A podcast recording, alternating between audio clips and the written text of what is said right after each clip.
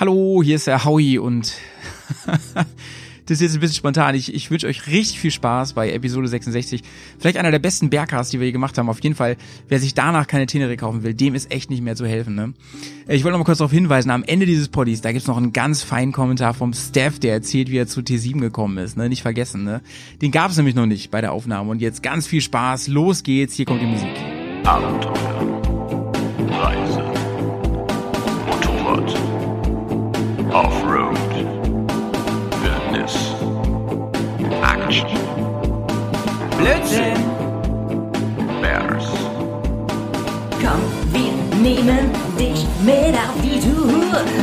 Mit der Reisemopete ab in die Natur. Mach den Grill an, Bier und Fleischsalat. Setz dich zu uns, Bergkast ist am Bergcast, dein Motorradreise. Ja, servus Leute. Moin, moin. Und hallo allerseits. Äh, Johnny, ich kann irgendwie dein Bild gerade nicht mehr sehen. Was ist denn da los? Oh, das Komm ist mal. nicht gut. Ähm, Ja, ist irgendwie dein Cam aus oder so? Ich weiß es nicht. Warte, ich guck mal eben. Ja, ich höre dich auf jeden Fall sehr gut. Das ist schon mal das Wichtigste. Naja, wird schon gleich gehen, ne? Wird schon gleich gehen. Weiß ich auch nicht. Oder liegt es ja an meinen Einstellungen vielleicht? Es kann auch sein, habe ich irgendwo drauf gedrückt, dass, dass nur hässliche Menschen angezeigt werden. Jetzt ist Howie hier ganz groß. Ich hoffe nicht. Ich hoffe nicht. Nee, ah, nee, du bist definitiv hast du sie nicht an. Ich sehe jetzt nämlich, dass du deine Kamera aus hast. Naja, kannst ja gleich mal machen. Ähm, Tada! ah, da, ach, da, da ist er, da ist er, da, da ist er. ist er. Sehr fein, Johnny, sehr fein. Schön, dass wir uns treffen hier auf einen schönen ähm, Nachmittag, sag ich mal. Auf Kaffee und Kuchen und ein bisschen Pottyaufnahme. Ähm, wie geht's dir, Johnny? Ja, mittlerweile wieder relativ gut. Ähm, ich hatte etwas Probleme mit meinem Rücken. Ich werde alt, habe ich festgestellt. Du wirst richtig alt auf jeden Fall. Du bist Ja, auch der, der ja, älteste ja. von uns Bären, gefühlt. Gefühlt auf jeden Fall. Ja, ja, ja. Ah. Deswegen, deswegen bin ich ja auch ähm, seit Monaten wirklich äh, krass dafür, dass wir ähm, weitere Bärs in den inneren Kreis aufnehmen, die einfach krass alt sind, weißt du? Damit ich mich jünger, jünger fühle. Damit du dich jünger wichtig. fühlst, ne? Ich möchte endlich Leute bei uns haben, die ähm, bei unseren ähm, Offroad-Geschichten und so einfach mal sagen, Leute, nee, nee, geht nicht. Bin ich zu Nee, alt. ist mir zu Also, anstrengend. ja, da fühle ich mich einfach besser an der Stelle. Ja, du als Sportlehrer bist doch sowieso der fitteste von uns allen. Ja, ja, ja. Du, das ist so ein Klischee, ne? Dass die, dass Sportlehrer mal topfit sind, das ist so ein Klischee, ne? Das denkt man immer so. Aber du glaubst gar nicht, wie viele meiner Kollegen ähm, Voll zwar einen Sport in, in Trainingsanzug tragen, aber glaube ich, Aber nur weil es bequemer ist. wir lange nicht über 120 Puls hatten so. Ja, das glaube ich schon. Ja, gut. Außer wenn sie irgendwie die äh, Schüler sie nerven. Ja, ja, genau, da geht der Puls hoch. Ne? Da wirft man auch schon mal einen Schlüssel äh, durch die Turnhalle so auf Schüler. oh, oh, oh, ganz Ja, gefährlich. ja. ich war auch, ich war auch gestern echt den ganzen Tag out of order. Wir wollten eigentlich gestern schon aufnehmen, können wir ruhig sagen hier. Wir Ja. hatten eigentlich gestern einen Termin und äh, mir ging's echt ra radikal scheiße. Ich bin, ähm, also mir ging's schon morgens nicht so gut. Ähm, und dann im Laufe des Tages immer schlechter. Und dann dachte ich so, ja, geht bestimmt gleich weg, mal duschen, mal hier ähm, Teechen trinken und so. Und dann auf einmal würde ich, also ich habe dann auch zu dir geschrieben, so, ja, ich gleich, ich muss hier noch kurz was erledigen. Eigentlich, eigentlich dachte ich nur, oh, ich muss mal schnell einen Tee trinken oder so. Und dann, ey, wirklich bergab. Und ich dachte wirklich, ich habe mir irgendwas richtig krass eingefangen, ne? Und vorsichtshalber sind wir auch heute auf Abstand, ne? Vorsichtshalber. Ja, hörte sich echt äh, übel an, als du geschrieben hast, du liegst auf dem Boden und kannst dich nicht mehr bewegen. Also wenn Howie nicht mehr potten kann, ne? Dann ist Dann ist, dann äh, ist äh, die Welt, Welt fast am Untergehen. dann ist Bremen Not, sag ich mal. Ja. Auf jeden Fall. Ja, jetzt hast du mir das ja schon weggenommen. Bremen. Ich wollte dich gerade fragen, wie es dir denn geht. Aber Mir geht's echt, also mir geht's eigentlich gar nicht so gut. Ich habe heute den kläglichen Versuch gestartet, joggen zu gehen. Das ging halt gar nicht. Ne? Ich bin ungefähr so gefühlt einfach mal ein paar Stunden spazieren gegangen, weil ich einfach nicht, ich konnte nicht laufen. Das kann ja, aber ist vielleicht auch nicht so gut, wenn du gestern auf einmal so ein, so ein, ich weiß nicht, Ja. ob das jetzt Kreislauf oder was auch immer war, aber dann auf Ja, einmal ich- und dann Ja, heute noch mal das- zu joggen gehen, ist vielleicht auch ein bisschen Das ist halt das Ding, ne? viel. also ne? äh, hätte ich jetzt wirklich gewusst, dass das irgendwie ein Effekt ist oder so, wäre ich natürlich hätte ich gar nicht versucht, irgendwie joggen zu gehen. Hm. Aber ich sag mal so, am Freitag, da waren wir wieder ein bisschen hart, hart, ähm, haben wir eine, eine Tagung Hart- gehabt abends in der Garage. hart am. Gläschen. Da sind wir spontan, hier ist ja Sperrstunde, sind wir dann mit der Kohorte, ähm, das war ja noch erlaubt, ne? Hm. ähm, mit mit äh, äh, wenigen Haushalten sind wir noch in der Garage gewesen und da können wir auch die, unsere Garage ist ja so groß, da können wir auf Abstand schrauben, sag ich mal. Da haben wir uns einiges in den Kopf geschraubt. Ja, Ja, und dann können wir dann können wir kurz mal hier ähm, erzählen äh, Neues aus der Garage. Äh, wir haben keinen Strom seit Wochen. Das ist richtig schlimm, weil es ja Immer auch noch nicht? dunkel wird. Wir haben immer noch keinen Strom. Ähm, Ich weiß nicht, ob du das verfolgt hast in unserer ähm, Gruppe. Ja, ich habe die? Sprachnachrichten immer schön gehört und das hörte sich echt Ja. kompliziert an. Und mittlerweile hört Ja. äh, der Vermieter sich ja auch echt genervt an, ne? Ja, der ist äh, wirklich, also schaut aus unseren Vermieter, äh, der ist wirklich sehr engagiert, aber so wie es aussieht, ist die Sicherung, die da rausgeflogen ist, das ist ein altes Haus, ja, das ist mitten in der Stadt, so, so ein altes Stadthaus, also jetzt nicht Jahrhunderte alt, aber halt auch nicht irgendwie, also schon einige Jahrzehnte alt, ähm, und nicht so gepflegt, sag ich mal so. Ist das noch so eine Und- schöne Porzellansicherung? Das, das kann ich ja nicht sagen, weil man nämlich nicht rankommt. Die scheint, der, der Kasten, der dafür zuständig ist, scheint nämlich in einer anderen Garage zu sein, die auch noch zu diesem Gebäude gehört. Es ist ein großer Komplex, ja, wo unsere Monstergarage ist. Mhm. Und äh, da ist wohl der Sicherungskasten und das ist gemietet von einer Firma und die haben anscheinend gerade Urlaub. Richtig. richtig Aber dumm. jetzt schon seit vier Wochen oder was? Ja, der hat sich irgendwie nicht gerührt, deswegen ist er auch so sauer, unser Vermieter. Ja, ja. Und der hat dem dann jetzt eine Ansage gemacht. Hier, pass mal auf, Digga. Wenn, wenn, äh, ach so, genau, der hat da ein anderes Schloss reingemacht, ne? Ja. Um, äh, warum auch immer. Und den Schlüssel dafür hat er aber dem Vermieter nicht gegeben. Also ich glaube, das muss man auch nicht, aber das war eigentlich eine Absprache mündlich so, ne? Weil es ist ja auch nur eine Garage, ne?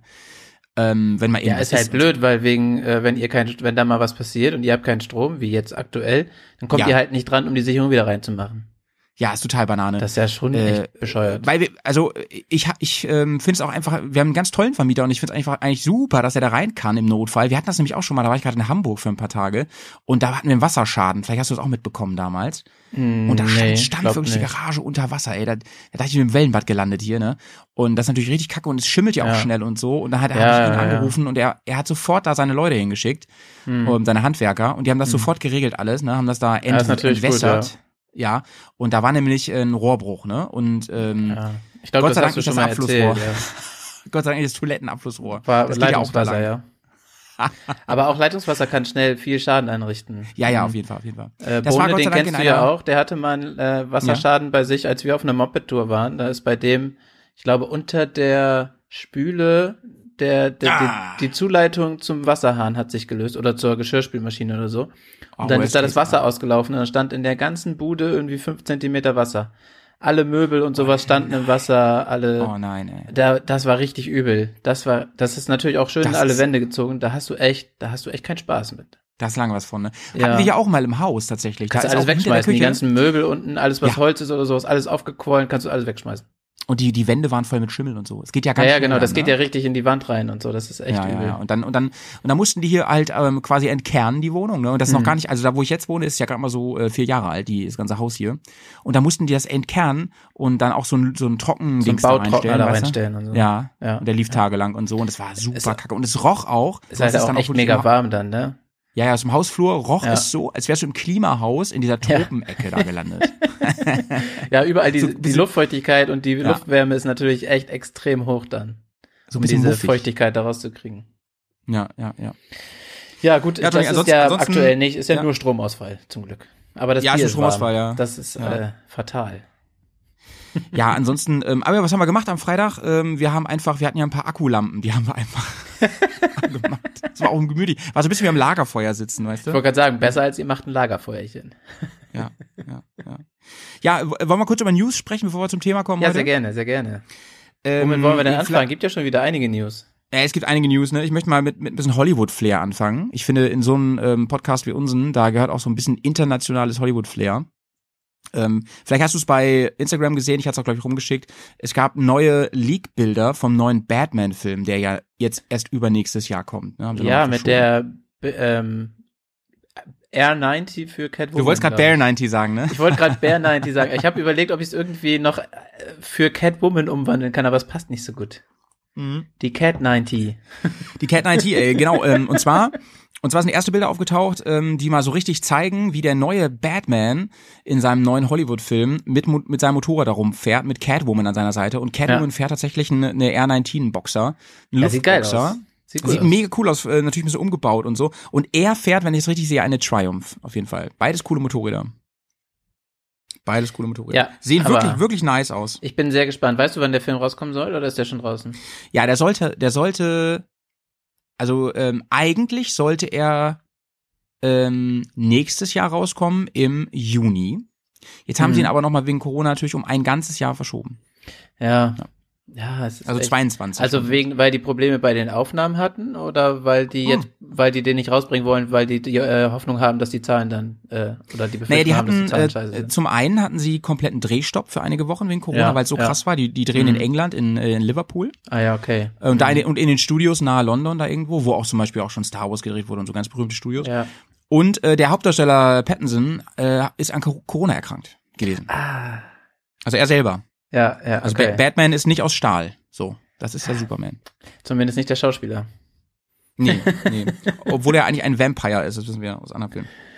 Naja, so viel dazu. Man sieht das Motorrad übrigens im Trailer auch kurz. Da konnte ich aber noch nicht so richtig identifizieren, was das ist. Und äh, da war auch Catwomans noch nicht zu sehen. Ja. Naja, so, was ja, gibt's schön. noch Aber Neues? ap- apropos R90, da gibt's ja jetzt auch eine neue ähm, Serie sozusagen, die Genau, wir hatten ja im BMW letzten- veröffentlicht hat. Genau, im letzten Poddy hatten wir schon gesagt, dass, dass die tatsächlich weiterhin ähm, kommt und weiterhin hergestellt wird, trotz Genau, Euro wir hatten 5. ja schon Erlkönig-Bilder davon. Genau, genau. Und jetzt haben sie sie veröffentlicht. Und jetzt haben sie sie veröffentlicht und äh, es gibt neue, wie du sagst, neue Farben, neue, ähm, ja, neue Modelle nicht so wirklich. Ähm, Mhm. Nee, aber ähm, neue Gimmicks, ne? Also die haben Ja, genau. ähm, so ein bisschen Motor-Update, die haben den auf Euro 5 hochgezogen. Genau. Äh, Eu ja, doch, Euro 5, ne? Euro 6? ja, genau, Euro 5. genau. Und, ähm, und auch so ein paar Kleinigkeiten, ne? Zum Beispiel ähm, ein LED-Frontscheinwerfer mit Kurvenlicht und was war Genau. noch, was, was fand ich noch geil? Ach so, genau. Die Blinker haben sie ja, ähm, sind ja neu, die LED-Blinker. Und hinten Mhm. teilweise mit Rück- und Bremslicht integriert.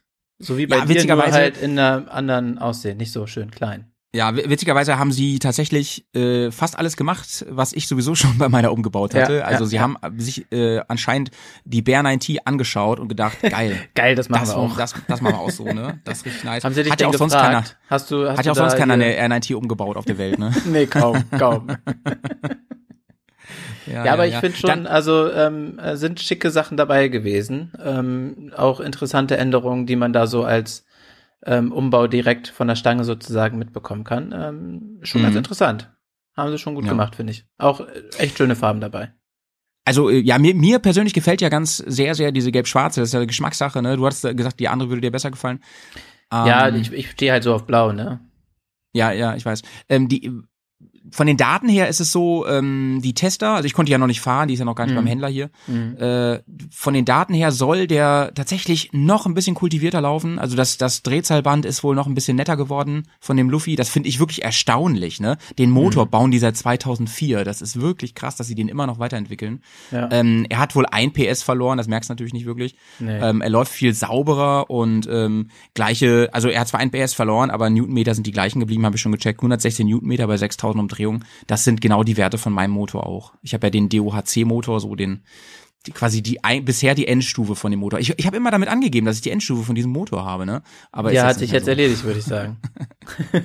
Ja, ja, ich meine, Ja, ich finde das auch, diese ganzen. ich finde das ja. faszinierend. Es wurde ja immer schon ähm, gemunkelt, dass die noch irgendwie diesen Motor da noch so viel von rumliegen haben und deswegen die R90 ja aufgebaut haben, um den Motor noch wegzuverkaufen und so. Das hat sich ja, Ja. damit jetzt erledigt, offiziell. Weil den Motor Ja. haben sie ja neu gemacht. Also zumindest geupdatet. Was, was wirklich krass ist, ne? Sie haben bei diesem Retro-Renner, der ja immer wenig Technik hatte und dies und das, haben sie tatsächlich jetzt ähm, Kurven-ABS reingebaut und dieses DBC, dieses Dynamic Brake Control Teil. ja, ja, ähm, ja, sehr interessant. Ach so, und du kannst Mo Modi ändern tatsächlich auch, ne? Du genau, jetzt die haben auch so einen Rain-Modi und Road. bei der Scrambler auch so einen, so einen kleinen Offroad-Modi, glaube ich. ja, das, das, also wirklich cool. Wirklich cool. Wäre wär auf jeden Fall meine, meine. Mhm. Das wäre für dich Wahl natürlich Jetzt. genial jetzt, ne? So ein, so ein Mhm. Modi. Aber ähm, du, mit meinem Fahrwerk würde das eh nicht funktionieren mehr, ne? Ich Ja, apropos anderes Fahrwerk, da haben sie drin. ja auch geändert, ne? Die haben ja auch voll einstellbare Fahrwerke teilweise drin. Ja, genau. Also dann, dann wird es da wahrscheinlich auch bald von Wilbers so ein Weser geben, was dann mit dem einstellbaren Fahrwerk zusammen funktioniert, ne? Ja, wobei ich glaube, die haben kein äh, ESA-Fahrwerk im Sinne von ähm, äh, lagerabhängig oder elektrisch, aber die haben halt auf jeden Fall einstellbare äh, Federn und so. Also Genau, genau. Es gibt jetzt den sogenannten Dirt-Modus. Heißt ja bei dir, nee, bei dir heißt der nämlich Enduro-Modus. ja, ne, bei mir deiner heißt der. Enduro oder Enduro Pro, aber ja, Ja, genau. ist wahrscheinlich daran angelehnt. Der heißt nur anders. Ja. Die haben auch Das bei heißt- dem einen haben ja. sie einen, war das nicht da auch ein Rock and Roll? Ah nee, das war bei der R, R18, ne? Ja, ja, ja, genau, genau. Fand ich Das auch geil. R18 die die die äh, die Modi Rock and Roll. Ja, ja, das ist mega nice. Mega nice. Naja, also von dem Modi, ähm, da bin ich jetzt nicht so neidisch drauf, weil dieser Dirt, ich gehe da stark davon aus, dass du das ABS jetzt gar nicht mehr abschalten kannst, dass du es nur noch in so einen Dirt-Modus stellen kannst. Ähm, Finde ich, finde ich persönlich so ein bisschen geiler, dass ich volle Kontrolle habe über, über das Bike und das Computer, der Computer gar nicht eingreift. Aber ja, wird sich wahrscheinlich trotzdem geil fahren im Gelände. Und Ja, so, wäre mal ne? interessant, ob man das ABS abstellen kann. Tempomat haben sie jetzt noch mit eingebaut. Kannst du auch mit? Ja, das ist auch richtig geil. Ich hätte ja so gern Tempomat. Ich habe ja von dir diesen Griff bekommen. Da können wir auch mal kurz drüber reden. Ja. Ähm, wie heißt der nochmal? Cruise Control? Nee, das ist das andere. ne? Das ist noch- ähm, nee, Cruise Friend? Control ist ein anders. Ich, äh, ich weiß gar nicht, wie der Friend? heißt. Wir haben den, ähm, äh, ich kann nachgucken. Warte, ich hab, warte, ich gucke eben. Ja, ich kann ja kurz erklären, was es ist. Ne, das ist die Zeit. Ich meine, ist, ist das nicht von den Time to Ride Leuten? Ich bin mir nicht ganz sicher. Auf, auf jeden Ja, Fall. Ähm, ist es. Ja, ja, ne. Ähm, auf jeden Fall ist das Ding halt. Wir können ruhig mal Werbung für machen. Unbezahlt natürlich. Äh, den klemmt ihr auf den Gasgriff drauf und könnt wirklich mit einem Handgriff. Ah, da ist er. Der Cruisy heißt der Cruisy genau. Cruisy Evo. Evo. Ja. Und es ist wirklich mega cool und wie simpel wie cool. Ähm, sobald ihr das, also man kann das dann feststellen mit einem Handgriff, das Gas, wie ein Tempomaten. Und sobald man halt das Gas einmal anfasst oder auch äh, bremst oder so, also ähm, das Gas bewegt, äh, das, den Handgriff, ist es sofort raus. Ne? Also ich halte es auch für echt ungefährlich, das Ding. Aber Ja, gut, es ich will halt keinen so- hier aufschwatzen. Es ist halt so, das ist wie eine, wie eine, ein bisschen wie eine Wäscheklammer sozusagen, die du auf den, ähm, auf den Griff drauf spannst und ähm, er Ja, hält genau. einfach nur durch diesen, diesen Druck auf dem Griff sozusagen. Und ähm, wenn du dann Gas gibst, ziehst du ja das, ähm, den Gashahn zu dir, also drehst äh, ähm, den Griff zu dir. Und dann kannst du diese Wäscheklammer nach vorne drücken, sodass die auf dem ähm, Bremshebel aufliegt. Und dadurch ähm, wird dann der Griffhahn, äh, also der, der, der, das Griffstück davor ähm, abgehalten, sich zurückzudrehen. Und dadurch hält er die, die Geschwindigkeit. ja, und wenn du, wenn du selbst eingreifst und ähm, den Griff anfährst, kannst du ihn ganz einfach wieder nach vorne drehen. Das ist nicht Ja, das genau, Problem, ja. genau. Es ist nicht so doll, dass es dann halt voll blockiert, sondern es ist halt nur ganz leicht, dass es nicht von selbst wieder zurückschnallt. Ähm, ich weiß gar nicht, Hast ob du das schon legal ist im, im, im Ja, ich habe schon aus. Ich habe es natürlich auf einer ähm, nicht öffentlichen Straße ausprobiert. Aber hat gut funktioniert? Logi. Logi. Äh, ich, ja, ich, ich finde es, ich habe ja gesagt, ich finde es simpel wie cool. Ich finde es Ja. wirklich cool. Schaut euch mal, wir verlinken hier mal ähm, den Link zu dem Teil und auch so Ja. einen Film habe ich gefunden äh, von den beiden, nämlich von Time to Ride, die das einmal demonstrieren. Mhm, genau. Ich finde es wirklich cool. Schaut euch mal an.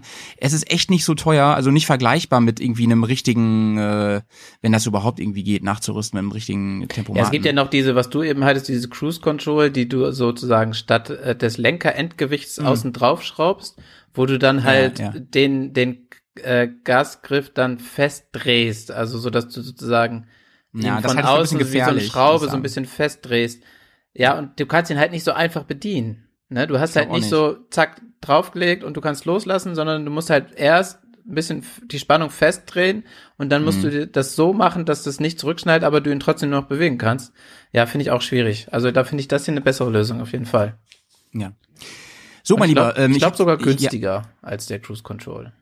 Äh, wesentlich. Ich, hab- ich habe mir das ja angeschaut. Ähm, Cruise, also zumindest hier von von der großen Firma da äh, mit, mit dem blauen W. Ja. Äh, für, für BMW kostet das Ding irgendwie boah, um die 100 Euro oder so. Das riecht teuer. Ach echt? Ja, okay. gibt's- gibt's auch ich dachte günstiger. irgendwie 50 oder so, aber finde ich immer noch ja, ich viel. glaube, es ist voll teuer. Ja. Ähm, mein Lieber, ich habe zwar hier noch einen Sack voll News, aber ähm, das besprechen wir in einem anderen Poddy. wir müssen zum Thema kommen heute.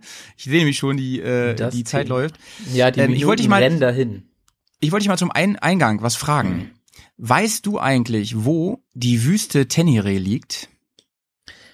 Äh, jein, nicht, nicht direkt.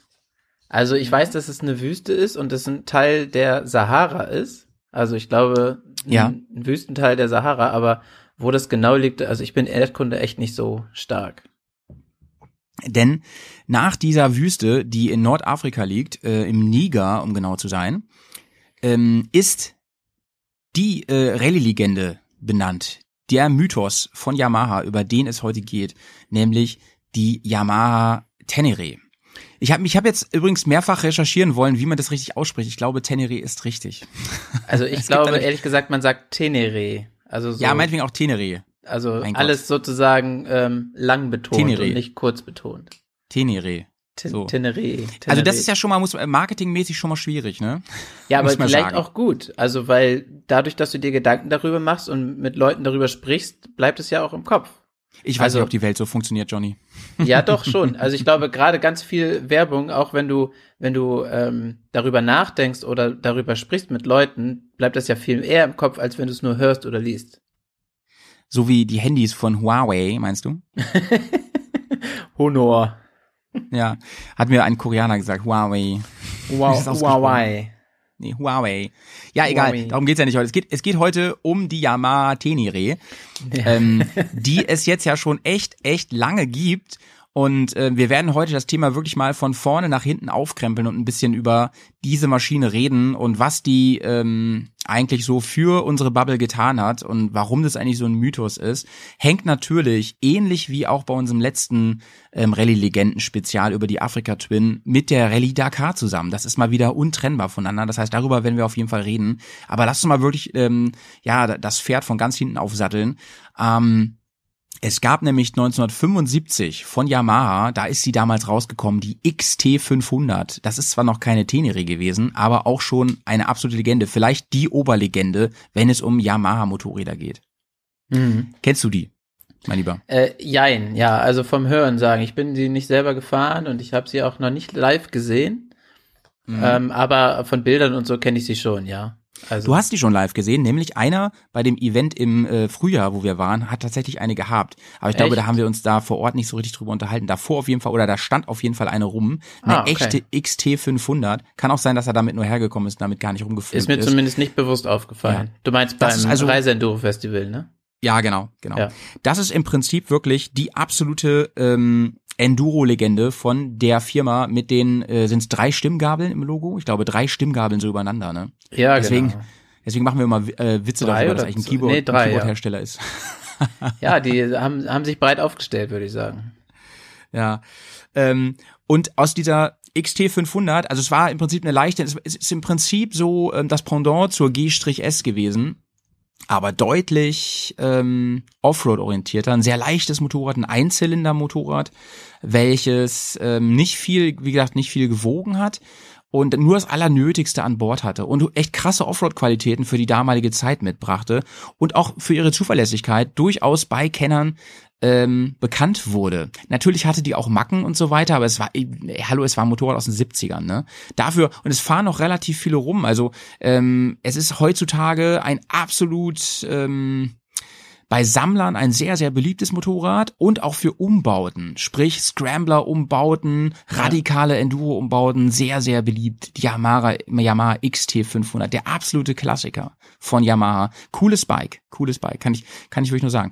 Ähm, Aber der eigentliche Vorläufer von der, von der Tenere ist ja die, der Nachfolger davon sozusagen, ne? Also die XT 550. richtig, genau. Ich zeig dir mal, siehst du das so? Nee, ne? Muss ich rein, reinschicken? Ja, Also doch, das ja, so ne? sehe ich's. Ja. Genau. Ja, ich habe ja auch schon ein Bild davon aufgemacht. Äh, Ja, genau, nebenbei. genau. Die XT 550, das war quasi der Nachfolger von der, Leg also ich wollte nur ganz vorne anfangen, ne, von der Mhm. XT 500. Und da hat sich Yamaha gedacht, ähm, wir sollten eigentlich von diesem Bike ein ähm, Reisemotorrad rausbringen, was das Wort Reise auch verdient. Ja, denn ähm, die XT hat sich ausgezeichnet und auch später, die wurde ja immer parallel zur Tenere gebaut, durch einen Mhm. kleinen Tank, durch äh, möglichst ähm, gute Offroad-Eigenschaften, aber nicht so Fernreisemöglichkeiten. Ne? Das Potenzial Ja. war sehr begrenzt, alleine wegen des Tanks, aber auch wegen ja der Robustheit und und so und das ist ja immer der Kompromiss, ne? Aus Gewicht und aus ähm, ja, Ausstattung, sage ich mal, für die Fernreise. Ne? Und die Yamaha Tenere, die dann ähm, rauskam, die ähm, holte sich den Namen eben von der legendären Rallye Paris-Dakar. Denn die Wüste Tenere war, galt eigentlich immer als der schwerste Abschnitt dieser Rallye. Und wie du weißt, Johnny, sind ja äh, mindestens Pets und ich ja große Fans der klassischen Rallye Dakar und deswegen ist natürlich die Tenere eine große Legende. Ne? Ja. Ähm, auf, auf diesem Streckenabschnitt, da sind quasi die meisten Motorräder verreckt und wer die besiegt hat, wer diesen Streckenabschnitt äh, gemeistert hat, der ähm, ja kam meistens auch im Ziel an, sag ich mal so. Ist natürlich auch ein geiler Marketing-Gag, dann diesen Namen so zu übernehmen, ne? Also so diesen Teil der Dakar, der ja als der bekannteste, verrufenste sozusagen ist, den dann in seinen Motorradnamen mit aufzunehmen, ist natürlich schon echt intelligent. Das ist intelligent. aber auch gewagt. Ja, und, und überleg mal, was da alles zeitgleich rauskam. Nämlich die G-S Paris-Dakar kam zeitgleich raus, Ja, nämlich ja. Ähm, Anfang der 80er. Wir sind jetzt im Jahr 1983. Und, Mhm. ähm, äh, und die Afrika Twin. Alle haben sie diesen, dieses Dakar-Image halt mit drin, ne? Ja, Dieses Afrika, afrikanischer Kontinent, Wüste, Abenteuer und so, ne? Das war ganz Ja. klar. Und darauf reiten jetzt ja auch viele Modelle, die wieder rauskamen, im Prinzip wieder, ne? Ja, die Ähm, eigentliche erste Teneré war ja 83, glaube ich, ne? Ja, genau, 1983. Ähm, und äh, als, diese als diese große Welle anfing und auch die er ersten Erfolge gefeiert werden konnten von Yamaha bei der Rally Dakar, ähm, hat sich dann eben Yamaha entschieden, diesen Namen auch eben auf dem Markt zu benutzen, um ihr Motorrad, äh, um ihrem Motorrad ein entsprechendes Image zu verteilen.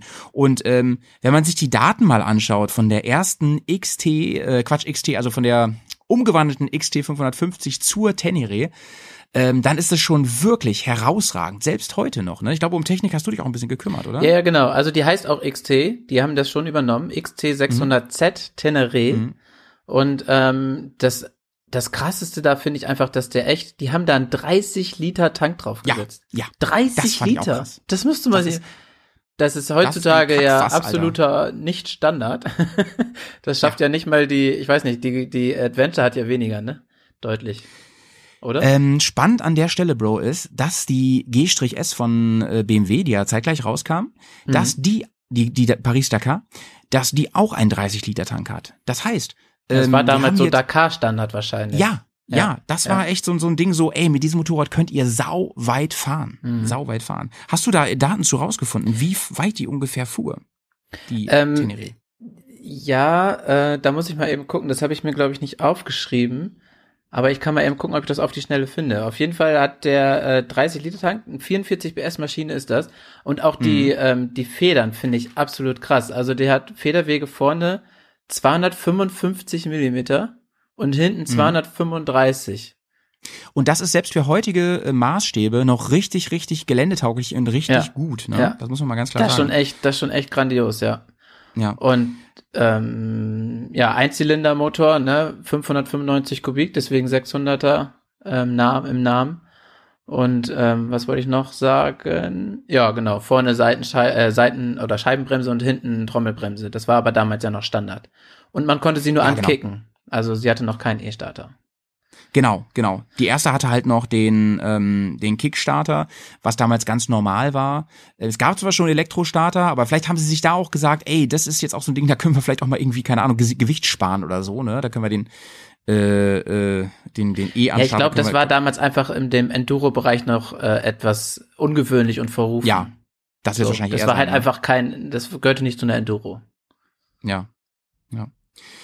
Ähm, Ja, ich finde leider gerade nichts zu der zu der ähm, Länge, wie lange man Ja. damit fahren konnte. ja, finden wir Ungefähr. wieder. Also Aber auf jeden Fall einige ne? Kilometer mit 30 Liter Tank und äh, Verbrauch war ja mit Sicherheit noch nicht so hoch bei dem 600er Motor. Ja. Ähm, da kannst du schon ein paar Kilometer mit schaffen. Also um mal ähm, auf die Leistung sprechen zu können, ne? Die 40 PS, das hört sich aus heutigen Maßstäben so wenig an, aber das war halt echt Standard damals für die Enduros, ne? Es war Und, viel. ähm, es war viel. es-. Es war viel. 44 und Liter.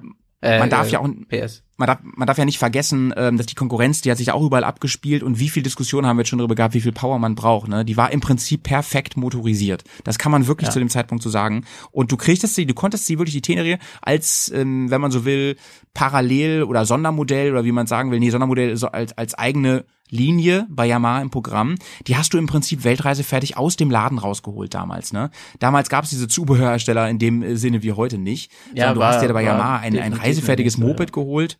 Ähm, da kam eventuell noch Sturzbügel ran, die konnte man damals schon kaufen. Und äh, da mussten natürlich Koffer ran. Damals musste man sich so Koffer wahrscheinlich eher noch selber irgendwo machen lassen oder selber zusammenschweißen. Da gab's das, äh, glaube ich, in, in so noch nicht. Das weiß ich gar nicht genau. Ähm, da ist man wahrscheinlich irgendwie zum ähm, dörflichen äh, Metallbauer gegangen und dann gesagt, Metallbauer Koffer für seines meine Maschine. Vertrauens. Ja, so, so ungefähr. Ähm, und was ich auch cool finde, ähm, die Bilder, wenn du die mal anschaust, ne, von der ersten Tenere, Mhm. die hatte nämlich schon dieses Gouloir Blau, dieses Ja. hellblau. Aber nur in Ähm, Frankreich. Das gab's in Deutschland offiziell nicht. Ja, genau, genau. Und ähm, interessant ist ja, dass die neue, da kommen wir am Ende drauf zu sprechen, die neue T7, die ganz neue Yamaha jetzt eine Rallye-Edition rausgebracht hat, wieder in diesen In Farben. diesem Blau, und ja. sowas, Ja. Und sowas finde ich immer sehr cool, dass sie darauf, ähm, ich finde sie auch, wie findest du die Farben? Mich spricht das irgendwie an. Ich finde, es ist eine coole Farbkombi irgendwie. Ja, dieses Blau-Schwarz, meinst du, oder Blau-Gelb? Dieses Blau-Gelb meine ich, genau. ja, genau. ja finde ich auch. Finde ich sehr, sehr geil. Mich erinnert dieses Blau auch so ein bisschen an das, ähm, was BMW dann ja übernommen hat in der, also der Rahmen von der, von der ähm, ja äh, GS, wie heißt die von noch? der Rallye, ne?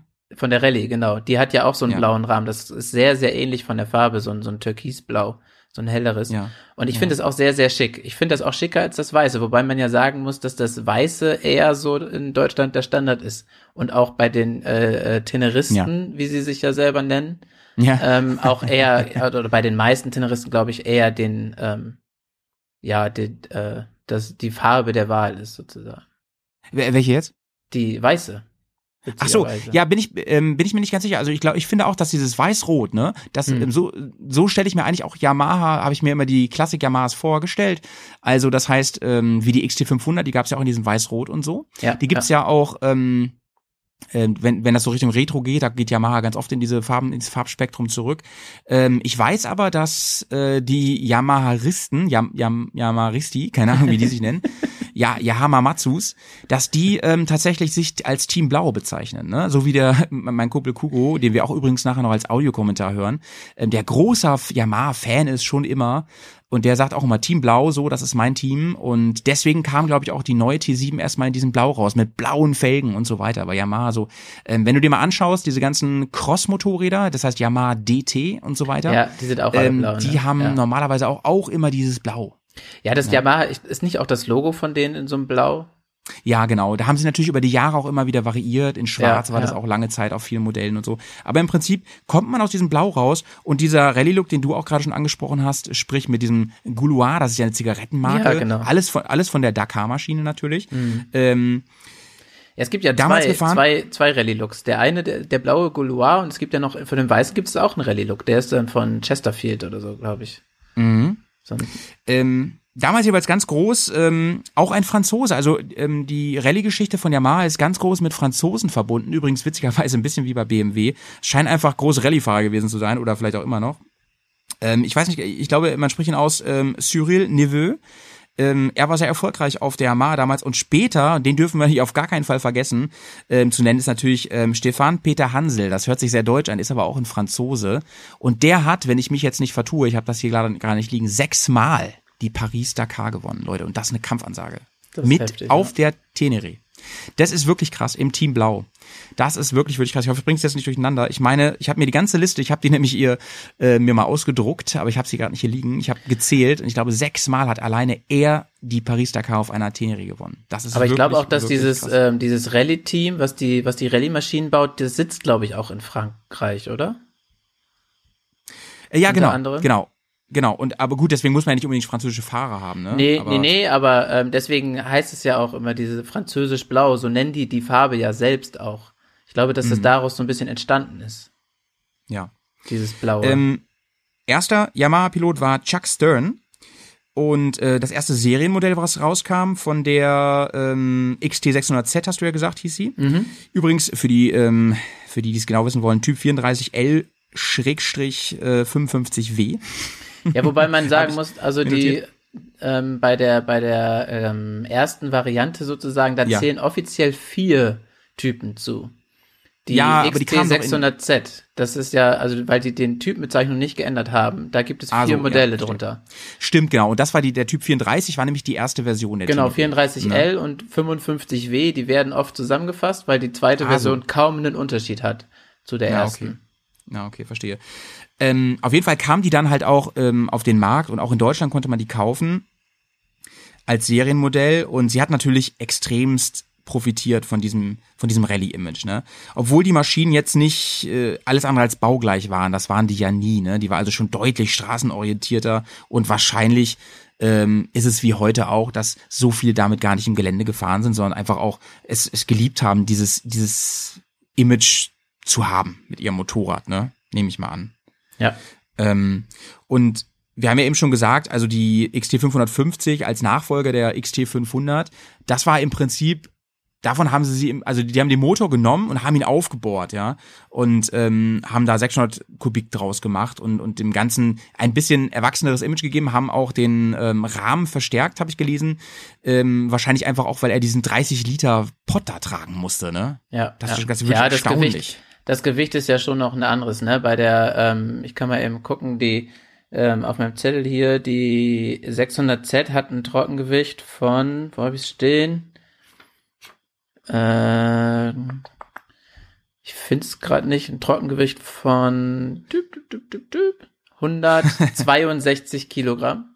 Und ich glaube, die XT500 war bei 130, 140, glaube ich. Ja, ja. Also ja, sind ja, auch nochmal 30 Trockengewicht, Kilo ne? mehr. Das ist ja schon alleine der Tank wahrscheinlich. Genau, und sie, sie, ähm, sie war da ja noch ziemlich Offroad-tauglich, hatte einen geilen Federweg und so, das war alles noch cool. Ja, ja. Ähm, voll beladen ähm, war es wahrscheinlich schon ähm, heavy und ähm, können wir schon mal einen kleinen Vorgriff machen. Im Lauf ihrer Entwicklung, es gab dann ja Folgemodelle, wurde sie natürlich immer schwerer und funktionierte immer weniger als Offroad-Maschine, weil natürlich ähm, heutige Modelle, die ja na, deutlich schwerer sind, aber ähm, besser ausbalanciert sind. Sie haben im Prinzip immer mehr Kram rangebaut, wenn man so will, und sie immer Ja. größer gemacht und sie wurde eigentlich unhandlicher damit.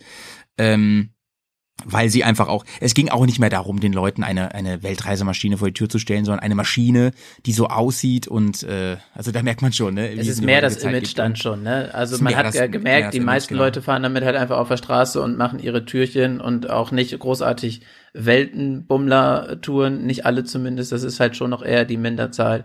Und äh, auch Ja. Gelände ist- ist eher die Minderzahl, deswegen haben sie sich dann natürlich an dem orientiert, was die meisten Leute wollen und nicht an dem, was die Enthusiasten wollen. Genau. Ähnlich wie bei vielen Enduros damals, und das hat sich Mhm. auch fortgesetzt, ja, bis in die 90er, ähm, bis sie dann ähm, die Tenere erstmal eingestellt haben. Ähm, hatte das Ding übrigens die ganze Zeit einen Einzylinder. Das war immer ein Eintopf. Sehr Mhm. interessant, finde ich. Also die, G- die GS zum Beispiel war ja immer schon ein Zweizylinder. Ähm, die Afrika Twin hatte einen Twin-Motor. Mhm. ähm, einen V-Twin, die originale Afrika Twin. Und ähm, da äh, im Prinzip haben sie da schon ein bisschen Enduro-mäßiger gearbeitet, weil natürlich der, der Motor so leichter ist, aber mit den Nachteilen sicherlich auch, ne? Und äh, das Ganze wurde, wie viele Maschinen zu der Zeit, ich hatte ja auch zum Beispiel mal eine, eine ältere Italienerin, ich bin auch mal die F650 gefahren, die haben ja alle diesen, äh, das Öl zum Beispiel ähm, im Rahmen drin gehabt, ne? Und Und finde ich auch abgefahren. ist abgefahren, ne? mit einer Idee. Trockensumpfschmierung verbunden. Ja. Und ähm, ja, ein Problem bei den Dingern war halt auch immer wieder Temperatur. Also, dass die Dinger zu heiß wurden. Da mussten sie halt immer ähm, zusehen. Und ich, ich habe, also bei meinen Recherchen, ich war auch in so Foren unterwegs, um mich hier schlau zu machen für den Poddy. Ähm, die Ölkühlung und so, das war wohl immer wieder ein Problem bei den Ja, XTs. apropos Kühlung, eines der, der ähm, Folgemodelle, das war auch noch in der ersten Serie, die Mhm. 1VJ, das ist, glaube ich, zwischen, was war das, 86 oder was war das? Ähm, Das Genau. war das Modell, ja genau, 86, 87. Damit haben die sich den Namen fast ruiniert. Also Weil die nämlich echt technische Mängel die, hatte ha- dann. Ne? die haben die haben richtig Probleme gehabt. Die haben ähm, die haben äh, Sachen äh, konstruiert, die so nicht passten, ähm, so dass die dann ähm, echt viele Motorplatzer, also Motorprobleme hatten, weil die alle überhitzt sind. Also die haben irgendwie den Genau. Ölkühler an eine Stelle gepackt, wo ähm, äh, die Gabel oder diese die Verkleidung von dem Gabel davor saß, so dass der Ölkühler halt keine frische Luft gekriegt hat. Also sprich, da war schon mal ein Kühlungseffekt gleich null. Und dann hatten sie noch ähm, auch die die äh, der Tank war irgendwie noch mal verändert, äh, so dass die Zylinder da irgendwie wenig Luft abgekriegt haben und so weiter und so fort. Die haben ja irgendwie ein paar Sachen. Die haben auch irgendwie der die alte Teneré hat ja so einen hohen äh, Spritzschutz am, am, am, am Rad vorne. ja, ja. Und da hatten genau. sie am Anfang Lüftungsschlitze drin, damit der Motor halt Luft kriegt und die haben sie da dann rausgenommen. Und dadurch ist da auch keine Luft mehr dran gekommen. Ja, Also genau, richtig, dieses Hitze- richtig, Hitzeproblem, also so ne? gefühlte Anfängerfehler, ne? Und die hatten Ja. richtig Probleme damit. Und es gibt ganz, ganz viele ähm, äh, wirklich Leute, die dann einen Motorplatzer oder sowas Ja. hatten, ne? Sich dann einen Motor Also- da überhitzt haben. Die ähm, selbst die Fans sagen halt, dass diese Modelle, die sind halt nicht so empfehlenswert aus dieser Reihe, ähm, Ja. außer man hat ein paar Modifikationen vorgenommen. Genau, genau. Und genau und ähm, was was wollte ich? Ach so genau. Äh, zusammengefasst kann man kann man eigentlich sagen, während Honda die Africa Twin und auch BMW die G-S konsequent weiterentwickelt und verbessert hat, haben sie eigentlich das Urmodell immer weiter verfuscht. Muss man Ja. leider so sagen. Das sagen auch Yamaha-Fans. Und das, sowas kann man immer ernst nehmen. Ne? Wenn Leute mit Fanbrille Kritik üben, sowas kann man sehr ernst nehmen, finde ja, ich. ja. Und die haben gesagt, nee, da ist mit Vorsicht zu genießen. Da musst du ein bisschen Ahnung haben, was man da am besten macht, damit man die Motorkühlung ähm, verbessert. Es waren wohl ein paar andere Sachen auch noch, aber das war so das Hauptproblem. Und du hast ja schon gesagt, weswegen echt ganze Mot Motoren kaputt gegangen sind. Ja. Ja, ja. Und es hat auch dazu geführt, dass die sich dann, also es gab dann Folgemodelle, ich glaube vier gab es insgesamt. Hast du das auf dem Schirm? Ähm, von der kleinen gab es insgesamt ja, offiziell vier, genau. Wobei man ja halt sagen muss, die erste, die XT600Z haben wir ja schon festgestellt, sind alleine schon vier selbst und dann gab es noch drei weitere. Wo sie dann aber auch Ja. immer das Modell anders bezeichnet haben. Ja. Öffentlich, also offiziell. Übrigens ähm, zum Gewicht nochmal, ne? Ich habe in so einem Forum gefunden, äh, vollgetankt, also die die Maschine, ähm, die erste Maschine, die L 34L, vollgetankt mit den äh, ja 30 Litern. Ich glaube, es waren ziemlich genau 30 Liter, 29 irgendwas oder so. Ähm, wog sie 171 Kilo. Ja. Ähm, das, Das ist ja schon- eigentlich wenig, oder? Das ist voll Findest gut, nicht? ja. Und vor allem auch Also mit meine- der Bodenfreiheit und so, das ist schon, schon richtig Ich meine, geländegängig noch. Ja, ein Liter wiegt jetzt ja nicht genau ein Kilo, das wissen wir inzwischen, aber Mhm. es sind ja ungefähr 30 Kilo alleine Sprit, ne? Ja, so Öl, Daumen Öl ist noch drauf Fall. und dies und das und so, das ist halt schon krass, ne? Ja. Ähm, und was man der auch nachsagt, vor allem den ersten Modellen, die echt viel beliebter auch sind, ähm, dass der Einzylinder, der ja von der Charakteristik, wir haben ja schon mal Motoren im Einzelnen geredet, eher so ein bisschen zickig ist, so ein Eintopf, ne? Also man merkt ja immer eine krasse Motorbremse und so, Mhm. Ja, ist so ein ja. sehr Charaktermotor, dass die den damals echt schon gut ähm, im Griff hatten, gut kultiviert hatten indem sie mit einem, mit einem Ausgleichsgewicht quasi, also mit Schwungmasse, dafür gesorgt haben, dass die Eigenvibration ähm, sich echt in Grenzen gehalten haben, dass man die gut fahren konnte, eben auch im Gelände, eben auch mit Gepäck. Ne? Ähm, dann hatte die übrigens schon, äh, wenn ich das richtig recherchiert habe, Stahl, äh, also ähm, äh, Bremsleitung, Stahl. Ja, äh, ganz am Anfang. Stahlflex. Ganz ja. am Anfang, ja. Wobei sie das auch bei diesem einen Modell, was so, was so ähm, die Motorprobleme hatten, da haben sie die auch rausgenommen. Und die haben sie dann Ja, später wieder also eingeführt. eine- also die haben sie auch weggestrichen. ne? Ja, ja. Genauso wie der Tank, der 30-Liter-Tank, den haben sie ja auch am Anfang drauf gehabt, den haben sie dann auch zwischendurch rausgenommen, wo auch Ja. ganz viele gesagt haben, schlimm. Und den, ähm, den haben sie auf einen 23-Liter-Tank dann runtergesetzt, glaube ich. Ja. Äh, ähm, wo auch ganz viele erst die Hände über den Kopf zusammengeschlagen haben, weil der, weil dieser erste Tank wohl echt ein Meisterwerk war. Der hatte irgendwie, ich weiß nicht mehr, der war so äh, besonders aufgebaut, dass du mit einem Benzinhahn ähm, den komplett entleeren konntest, was halt sehr, sehr speziell ist durch diese Blechführung im Tank selbst oder so. Ich bin da nicht Mhm. so bewandert, was die Tankaufbau von innen aufgeht, aber ähm, ich habe da ein bisschen was drüber gelesen und fand das sehr äh, spannend und es war wohl echt ein äh, technisches Meisterwerk sozusagen. Also die die ähm, Version dann, also lassen lassen wir mal diese diesen Typ 55, ähm, das wird glaube ich ungefähr zusammengezählt, hast du gesagt, ne?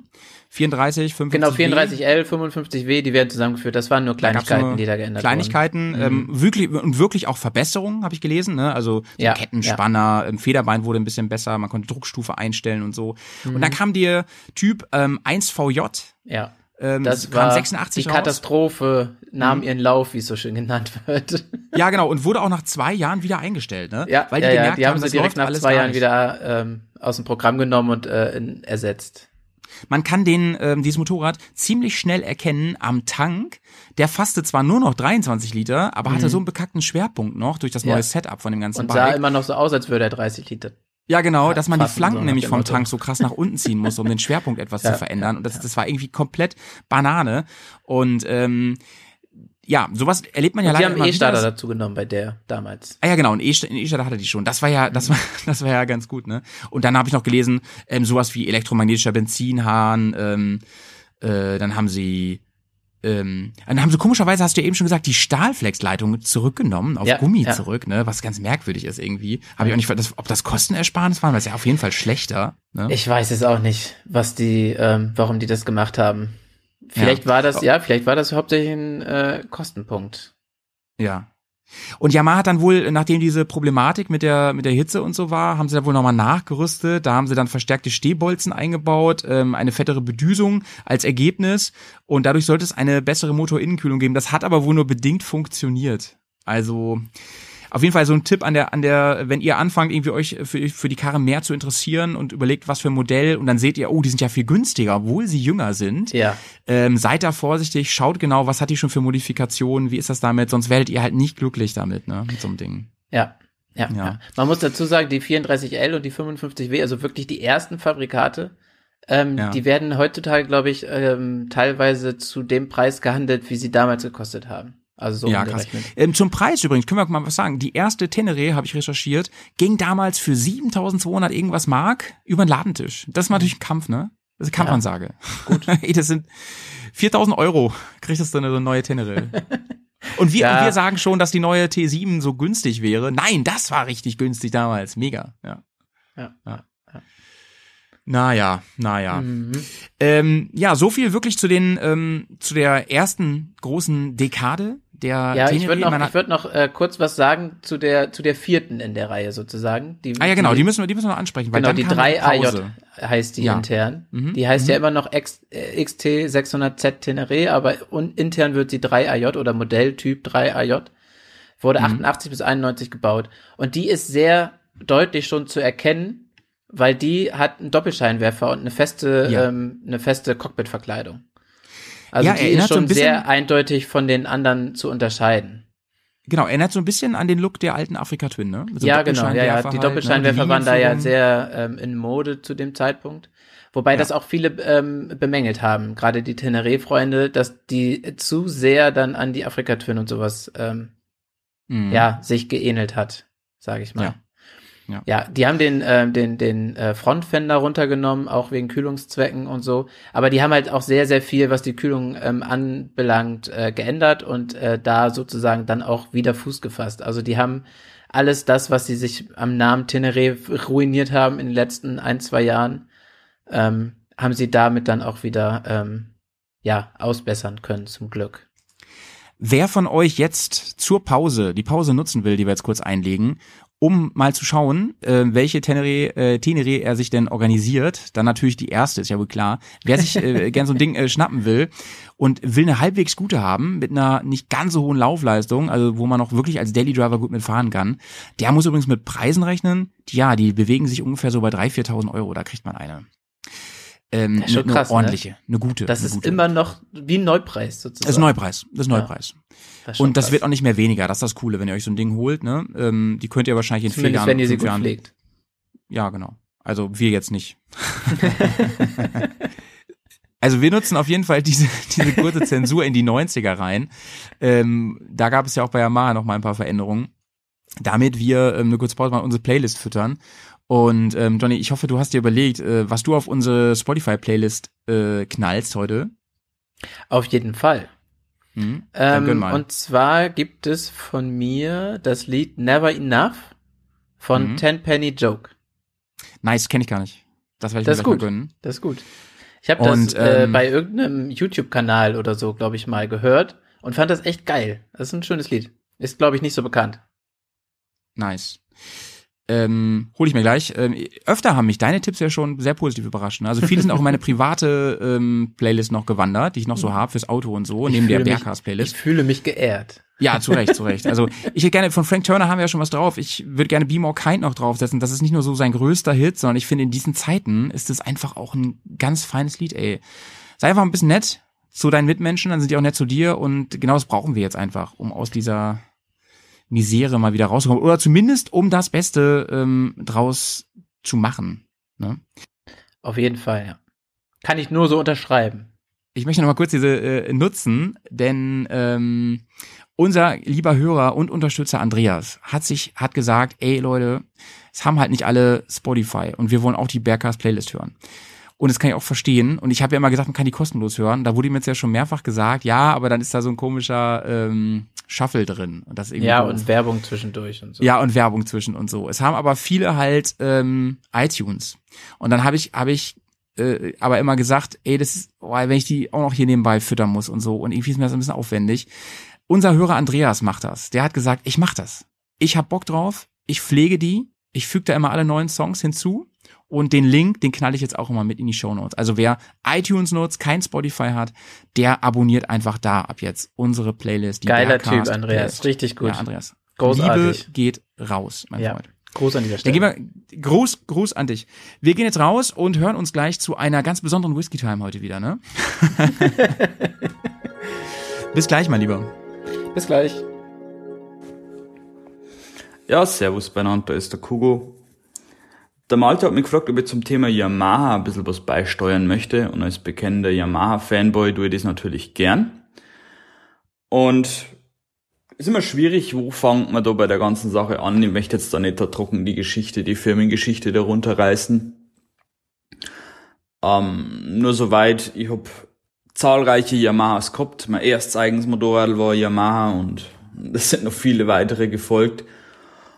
Und mittlerweile bin ich durch meine Vorliebe zum Reisen bei der XT gelandet, mit großer Vorliebe für die ersten Baujahre, weil wenig Elektronik und vor allem Dingen sehr, sehr leicht. So eine 600er XT hat vollgetankt 150 als Tenere vielleicht gute 160 Kilo, was man ja heute nimmer zum Kaufen kriegt. Und was macht die Sache aus? Weil die XT war für mich jetzt die erste richtige, vernünftige Reiseenduro. Einzylinder Viertakt, Hub, 500 Kubik, also man konnte auch reisen mit der. Es gab auch Zubehör, große Tanks und war halt geländegängig. Jetzt sicher kein Spitzenfahrwerk, aber war halt einfach alles, was halt so normale Fahrzeuge fahren können, auch Geländewegen, war mit einem XT problemlos möglich. Vielleicht ein bisschen langsamer, aber es geht ja nicht um schnell.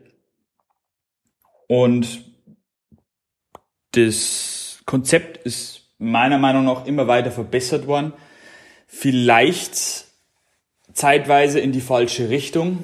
So aus der XT 500 ist die 550 geworden. Die hat nicht sonderlich eingeschlagen und dann die erste 600er interessanterweise sogar als Tenere. Also die Tenere hat es vor der normalen XT gegeben. Tenere ist für die, die wo nicht so in der Materie drin sind, die ähm, langstreckentauglichere mit größerem Tank, Ölkühler, bisschen längeres Fahrwerk war angelegt. Tenere ist benannt nach einem Wüstenabschnitt der Dakar, die ja Yamaha die ersten Jahre dominiert hat, bis es zu den schnelleren Zweizylindern gekommen ist. Und die hat ja eingeschlagen ohne Ende, war eines der meistverkauften Motorräder in Europa. Die 34L, die erste, erste Tenere.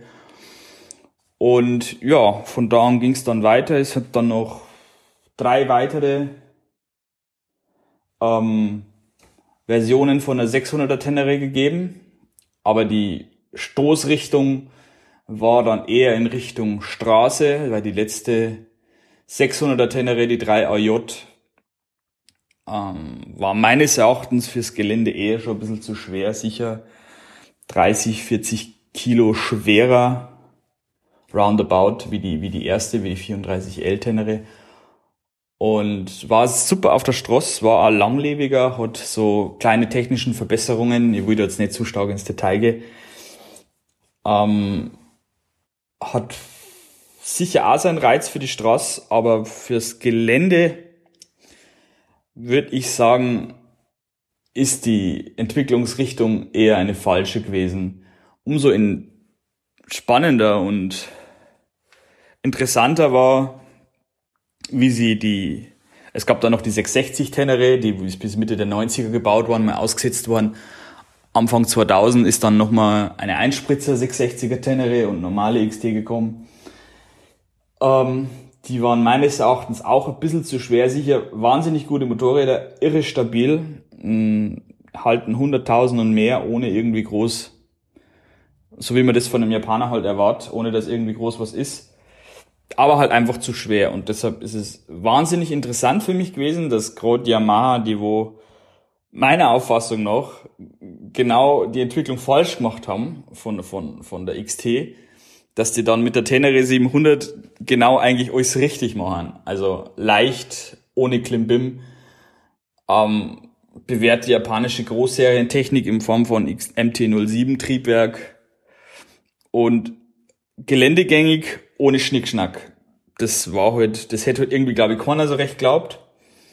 Und deshalb da ich sagen, Yamaha schafft's schon, so die Fans bei der Stange zu halten, weil sie halt lang was verkehrt machen, aber dann wird wieder einfach irgendwie wieder alles richtig, irgendwie nach einer gewissen Zeit.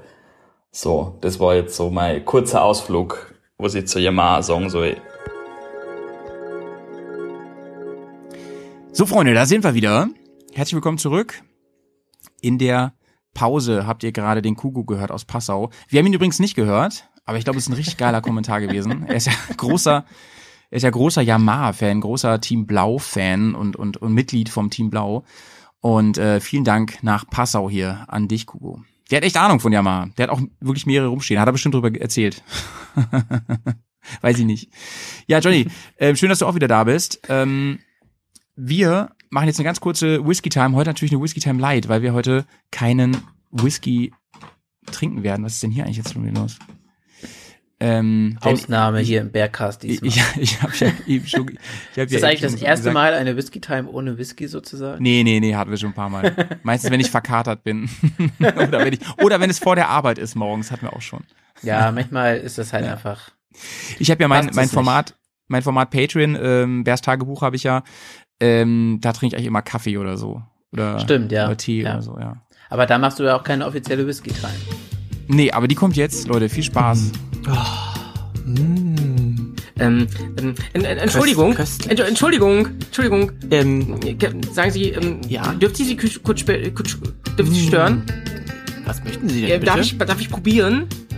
Oh, ist das Bärenschluck?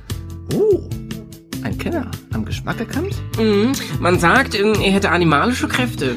Ah. Zeit für einen guten Schluck. Hier ist die Bergers Whisky Time.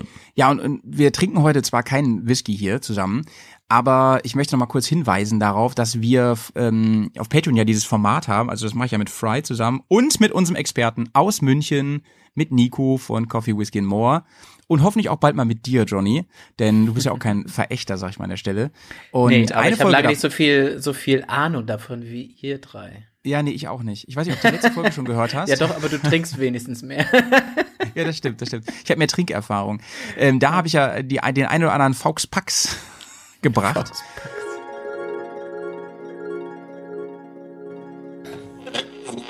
Da, ja, wollte- weiß ich jetzt, das stelle ich mir einfach so Ich vor, wollte gerade ja. sagen, wenn er in den Flaschen dreht, dann hat der Whisky ja nichts davon, weil in den Flaschen reift er nicht weiter. Eben. Und die Fässer wird ja nicht Ja, drüber, Mann, die viel zu Kacke, schwer stimmt. sind.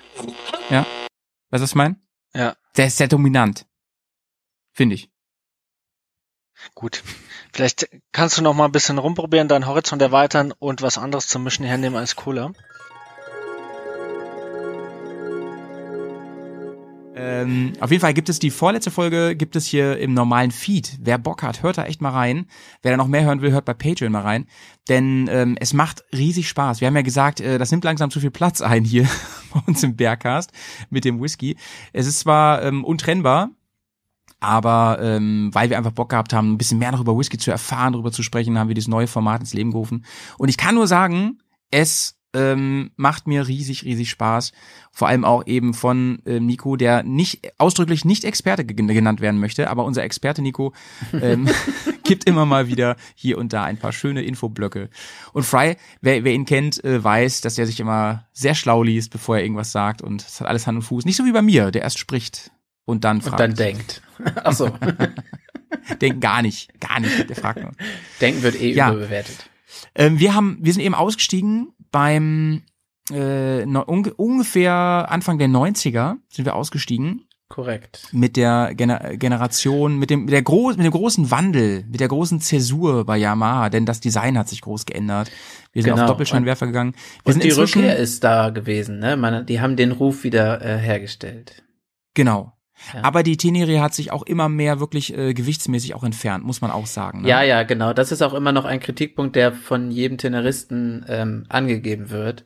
Aber ähm, ist ja auch ein, ähm, eine Geschichte, die bei jedem Motorrad und irgendwie Reise-Enduro-Hersteller so geschehen ist. Muss man ja einfach mal so feststellen.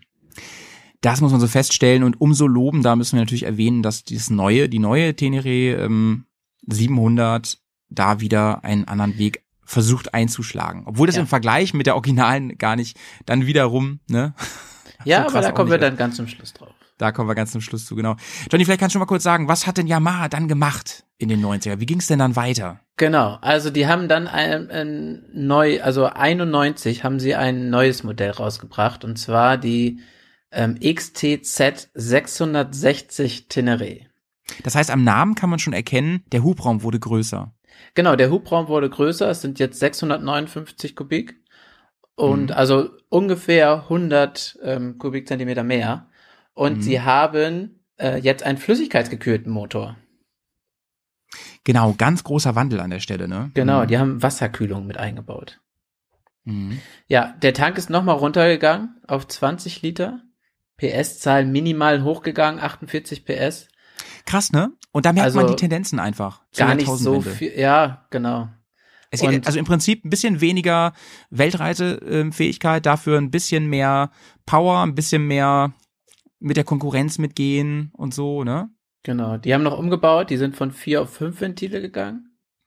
Mhm. Aber auch interessant, also fünf, ja genau, fünf Ventile. Und die, äh, was ich auch sehr interessant fand, ähm, die, das Leergewicht ist auf 195 Kilo gestiegen.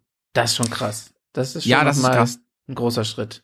Das war ein, das war ein krasser Jump Ja, und ja. Ähm, für die ganzen Enduristen natürlich ein negativer Jump, ne? Und die wurde ja. Ja. du hast ja, du hast ja gesagt, letzten Endes war das Ding schon ein sehr gutes Bike, gerade im Hinblick auf den Vorgänger, der ja, ähm, ja, der eher verschlimmbessert wurde.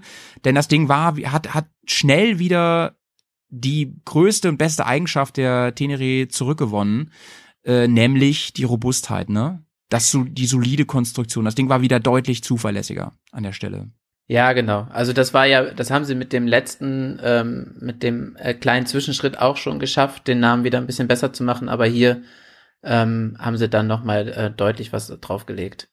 Ja, ähm, ja. Wobei man aber sagen muss, Geländegängigkeit ist hier ein deutlicher Rückschritt gewesen. Also nicht nur was das Gewicht angeht, sondern auch Federweg haben sie jetzt vorne äh, 220 Millimeter statt 255 und hinten 200 Millimeter statt äh, 225 beziehungsweise Mhm. 235, je nachdem welches Modell man sich anguckt. Also das Mhm. ist auch schon nochmal ein deutlicher Rückschritt, was Geländegängigkeit Ich glaub, angeht. Aber ich glaube halt auch, dass Yamaha sich entschieden hat, ey, lass uns diese XT-Reihe halt weiterhin parallel bauen. Die gab's ja auch die ganze Zeit immer. Ja. Ähm, und da ist im, das ist im Prinzip unser Enduro.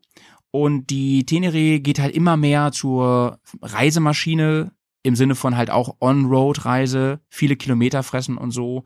Ähm, blöd nur, dass der Tank halt verkleinert wurde. Man darf aber auch, auch nicht vergessen, trotzdem kam die ja weit genug, ne? Also man konnte damit schon von Tankstelle zu Tankstelle fahren. Also so war das jetzt nicht nur. Wie gesagt, wenn man einmal ein 30 Liter Fass hatte, dann denkt man halt die ganze Zeit so, ey, wie geil war das? Warum bietet ihr das nicht mehr an und nicht mehr optional? Gab's nämlich nur aus dem Zubehör. Also man konnte das erweitern, aber das war dann nicht original Yamaha. Ja. Und ähm, was ich auch noch interessant fand, die haben ja die ganze Zeit über ein 21 Zoll Vorderrad gehabt. Das haben sie auch Mhm. immer noch drin. Also was so Mhm. Geländegängigkeit angeht. Genau, die klassischen Maße, vorne 21, hinten 18 Zoll. Ja, wobei jetzt in diesem äh, Fall hinten 17 Zoll. Da sind, Ach, sind sie da runter auf zurück- 17? Ja, genau. Da sind sie runtergegangen auf 17 Zoll hinten. Ach, krass. Das wusste Also ich nicht. 91. Ähm, aber kleiner Funfact an der an der Stelle übrigens: ähm, Wir hatten ja schon öfter über die Dr. Big geredet, ne? Also Ja. die äh, Suzuki, ähm, wo die, wo die es jetzt auch wieder in Neuauflage in Anführungsstrichen gibt, ähm, weil die Frau Strom, ja, da gibt's ja als Sonderedition Dr. Big, ähm, war ja immer der größte Einzylinder, nämlich mit 800 Kubik. Und die wurde während der Laufzeit der 660 eingestellt. Und das bedeutete dann, dass die ähm, 660 äh, Tenere eine Zeit lang größter Einzylinder auf dem Weltmarkt war, den man kaufen konnte. Nur so als Fun Fact an der Seite. Was ich übrigens auch interessant fand, die haben ja jetzt mit der raus, also als sie die ein- 91, die 660er Tenere rausgebracht haben, sind sie wieder zurückgegangen auf den einfachen Scheinwerfer. Also sprich, sie Ja. haben einen eckigen Scheinwerfer vorne eingebaut. In, in eine feste Verkleidung zwar, aber sie Ja. haben einen, einen Scheinwerfer eingebaut. Aber war Das damals hielt- auch irgendwie cool, oder? Ja, hielt aber nicht hat- lange. hat ja- Nur, Ja. nur zwei, drei Jahre, dann haben sie wieder einen Doppelscheinwerfer genommen. Ich Ja. weiß nicht, ob das damals so nachgefragt wurde, mehr, die Doppelscheinwerfer. Vielleicht war es echt ein Versuch, weil ja viele Konkurrenzmodelle auch auf einen Schein eckigen Scheinwerfer gegangen sind. Also BMW hat's ja dann gemacht, die ging ja dann auf eckigen Scheinwerfer irgendwann äh, mit der GS 1100 Und ähm, zum Beispiel, ich sag mal, die, die Tenere hat ja immer so ein bisschen gewildert zwischen Africa Twin und der, ähm, wie heißt der, ähm, Transalp. Und Mhm. die ähm, ging ja dann auch irgendwann auf Eckingscheinwerfer, wenn ich mich nicht irre. Ja, genau, Also das ist aber auch einer der Kritikpunkte, dass diese, dieses Modell von 91 der Transalp sehr, sehr ähnelt. Ja, genau. Die Linienführung von der Seite ist mega ähnlich, auf jeden ja, Fall. sehr ähnlich, ja. Ja. Meine, jetzt kommt meine persönliche Meinung. Ich finde auch, dass die, ähm, ich habe mich jetzt wirklich viel beschäftigt mit der Tenerie und dem ganzen Mythos und so und der Entwicklung.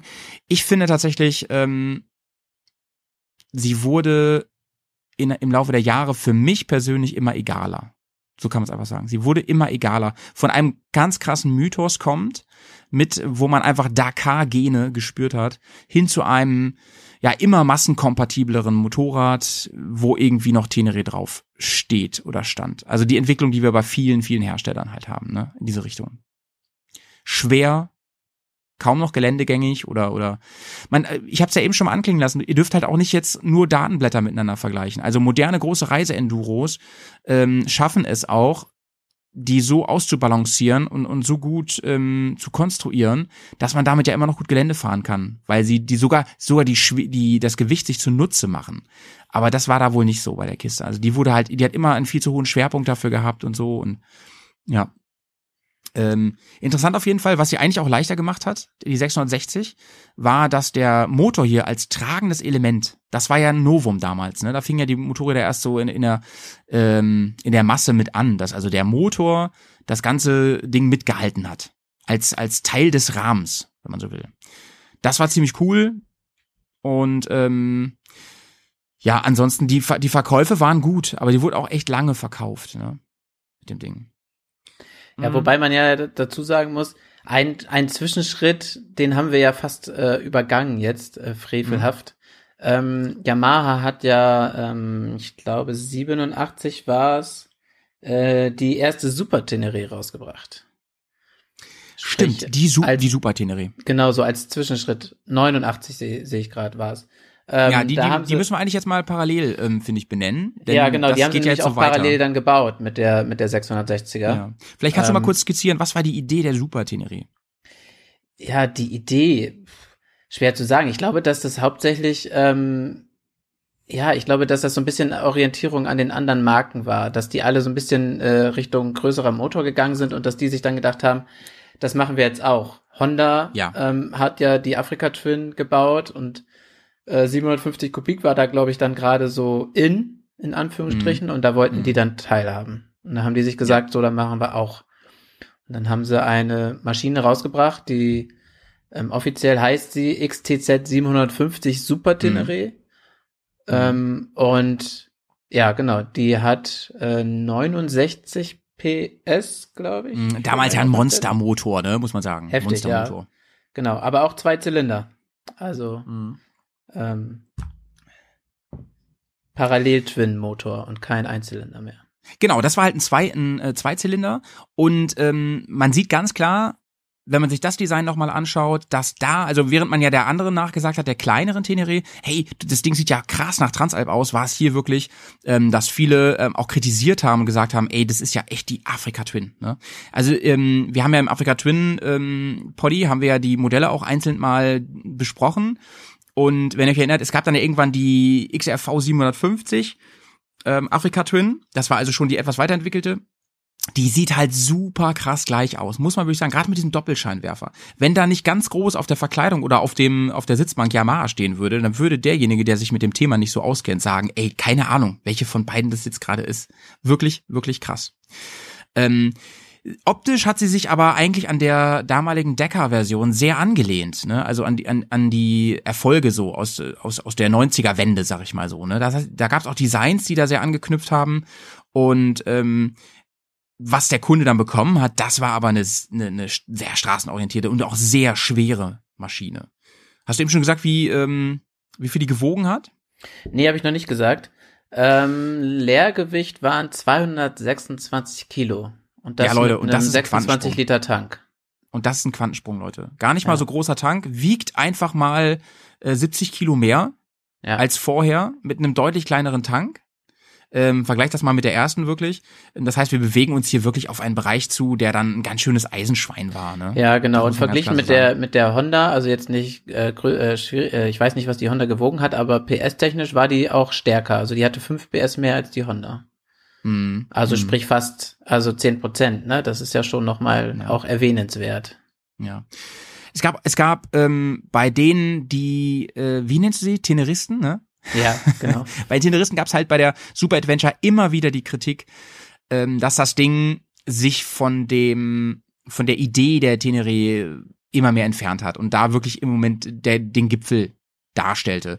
Denn die, die Eigenschaften auf lang, auf, auf langer Reise hinsichtlich so Sch- Windschutz und so sollen s- sich deutlich verschlechtert haben auf dem Ding. Also der Tank soll irgendwie ganz ungünstig mit den, mit den Knien ähm, eine, eine Sitzposition erzwungen haben, wo man sehr im Wind saß und der Lenker war wohl viel zu breit. Ähm, ich habe hier eine Za- 820 Millimeter für, für Vergleichsmotorräder wie die Afrika Twin überdurchschnittlich breit. Und es gab dann auch mal wieder so Kritikpunkte, wie zum Beispiel viel zu, viel zu weiche Gummilagerung am Lenker. Und das ist so ein Ding bei Gebrauchtkauf, wo man drauf achten sollte. Da gibt's, da gab's dann später und auch jetzt noch aus dem Zubehör, also äh, inzwischen ähm, Dämpfer, die, die dem Ganzen Abhilfe schaffen. Aber so wie das Ding damals bei Yamaha stand, ähm, hat sie viel Kritik ernten müssen. Aus dem, aus dem eigenen Lager vor allen Dingen, ne? Ja, wobei Ähm, es doch auch einige Anhänger gibt von der von der ersten Super Teneré. Also Ja, weil ja, klar, also gerade so von denen, die viel auf Straße reisen und so, ähm, Mhm. sie hatte wohl doch ähm, äh, was so Geschwindigkeit angeht und dann trotzdem noch Komfort ähm, während der Geschwindigkeit war sie doch wohl schon relativ weit da vorne dabei und auch der Federweg war zu der Zeiten für die Größe auch noch Für relativ das Gewicht. gut. Genau, für das Gewicht auch, Ja, ja. ja. Also ich glaube, Ja, immer- immer eine vorne Bodenfreiheit von- 235 Millimeter und hinten 250 Millimeter ist schon noch schon noch gut. Ja, auf jeden Fall. Du darfst auch nicht vergessen, dass um die Zeit ähm, eine Reiseenduro mit 180 km/h Spitze auch sehr ordentlich war, ne? Ja, das darf man genau. auch nicht vergessen. Ja, ja. Ja, klar hatte, klar hatte die ihre Fans und der Name Super Teneré ähm, wirkt ja heute noch nach, ne? Also das Ja. Ding wird ja auch immer noch gebraucht. Da, zu der kommen wir jetzt gleich. Ähm, die braucht allerdings dringend mal ein Update, ein richtig fettes Update meiner Meinung nach, jetzt nachdem die T7 so eingeschlagen Ja, ist. aber ich glaube, ja, da können wir nachher nochmal drüber sprechen. Ich habe auch die Befürchtung, dass das bald kommt, ehrlich gesagt. Hast du Befürchtung? Also Befürchtung in Anführungsstrichen positiv gesehen. Ähm, ich kann so. mir gut vorstellen, dass die da jetzt, die haben sich jetzt auf die 700er äh, fokussiert, die ist gut eingeschlagen und dass da jetzt für die Super Tenere auch nochmal was kommt und dass sie dann versuchen, da von dem, von dem 1200er GS-Markt noch ein bisschen was abzugreifen. Genau. Das da war ist auch einer der großen Punkte, die, warum sie das damals gemacht haben, ne? dass sie echt versucht haben, da von diesem Markt noch ein bisschen Kuchen Ja, abzubekommen. ja. Ja, und ich glaube, die Kunden wollten es auch, ne? Also jahrelang wollten die Kunden schwerere, leistungs ähm, Ja, mehr Hubraum. Motorräder. Mehr Hubraum ist wollten- nur durch mehr. Hubraum zu ersetzen. So ist das nämlich, ne? So ist es nämlich. Deswegen fahren wir auch, auch alle, äh, alle bald R18 GS. 1800 Kubikzentimeter GS natürlich. R1800 Wie heftig wär das, GS. Wie heftig wäre das, ey. Ah, das wird spannend. Ja, ja. Ja. Ähm, ja, auf jeden Fall, das Ding war beliebt bei, auch bei großen Menschen und so, die immer gesagt haben, ich möchte auch eine Enduro fahren, aber ich möchte nicht so ein kleines Moped fahren. Ich möchte damit auf Reisen gehen. Und der Motor an sich war ja auch schon sehr ähm, widerstandsfähig, das muss man auch sagen. Ja, die haben, ähm, also das war auch schon ein flüssigkeitsgekühlter Motor und man muss auch dazu sagen, das war schon einer mit obenliegender Nockenwelle. Das war damals schon sehr speziell. Und Mhm. ähm, das haben sie wohl sehr gut umgesetzt. Also da gab es viel, viel positive Kritik für, Mhm. Mhm. Also eine, eine Yamaha für die, eine, Yam- äh, Quatsch, eine Yamaha, eine Yamaha Reiseenduro für diejenigen, die Lust hatten, weit zu fahren, die ein bisschen, ein bisschen Geländemöglichkeiten auch, ein bisschen Potenzial haben wollen, ähm, die aber auch vielleicht ein bisschen größer sind und nicht so ein, so ein kleines Kindermoped fahren Oder wollen. vielleicht auch zu zweit reisen. Das war damals auch schon so Ja, ein Ding, ja, dass genau. die ersten für zwei eigentlich nicht so richtig gut zu Guter gebrauchen Punkt, ja. waren und das war da dann schon doch deutlich komfortabler. Und Ja. natürlich, ähm, oder was mir noch einfällt an Kritikpunkten bei der, bei der Super Teneré, die Wartung war wohl nicht so easy. Das heißt, man musste sie mal ziemlich auseinanderpflücken. Okay. Das ist wohl ein bisschen blöd gewesen, ne? Also da, die, Ja. da merkt man auch wieder, dass sie halt nicht irgendwie für die, ähm, für die Teneré-Wüste gemacht war, denn wenn da mal was kaputt war, war das immer eine Riesenschraubaktion. Habe ich mir zumindest sagen lassen in einem Internetforum für Ten Teneristen. Ähm, während man bei der GS, um Zündkerzen zu wechseln, ja mal eben äh, die Zündkerzen einfach rausgezogen hat ähm, aus, aus dem Boxermotor, ähm, war es da so, dass du echt das Halbmotor auseinanderbauen musstest. Das war wohl Also ich glaube sehr, schon, sehr also das habe ich auch zwischendurch gelesen, dass gerade so die Öltank-technisch äh, waren die aber auch grundsätzlich immer schon äh, ein bisschen versteckt und schwer abzulesen und schwer, Ja. schwer zu warten dann. Ja. Ja. Ähm, insgesamte Verkaufszahlen, wenn man die mal gegeneinander hält mit der kleinen Teneré, waren übrigens nicht gut. Gerade in Deutschland nicht. Also in Deutschland haben sich von der Super Teneré im besten Jahr, das war 1991, das war das beste Jahr, das war das, 700 das von der Super Teneré. Ja, haben sich ja, 700 67 Stück verkauft. Das ist echt nicht viel. Und ähm, das war, das und mal im Vergleich, das war die Zeit, in der ähm, die Konkurrenz, sprich Honda mit der Africa Twin und BMW mit der ähm, GS komplett durch die Decke ging, als, als, die, als es richtig losging auf diese Modelle. Ne?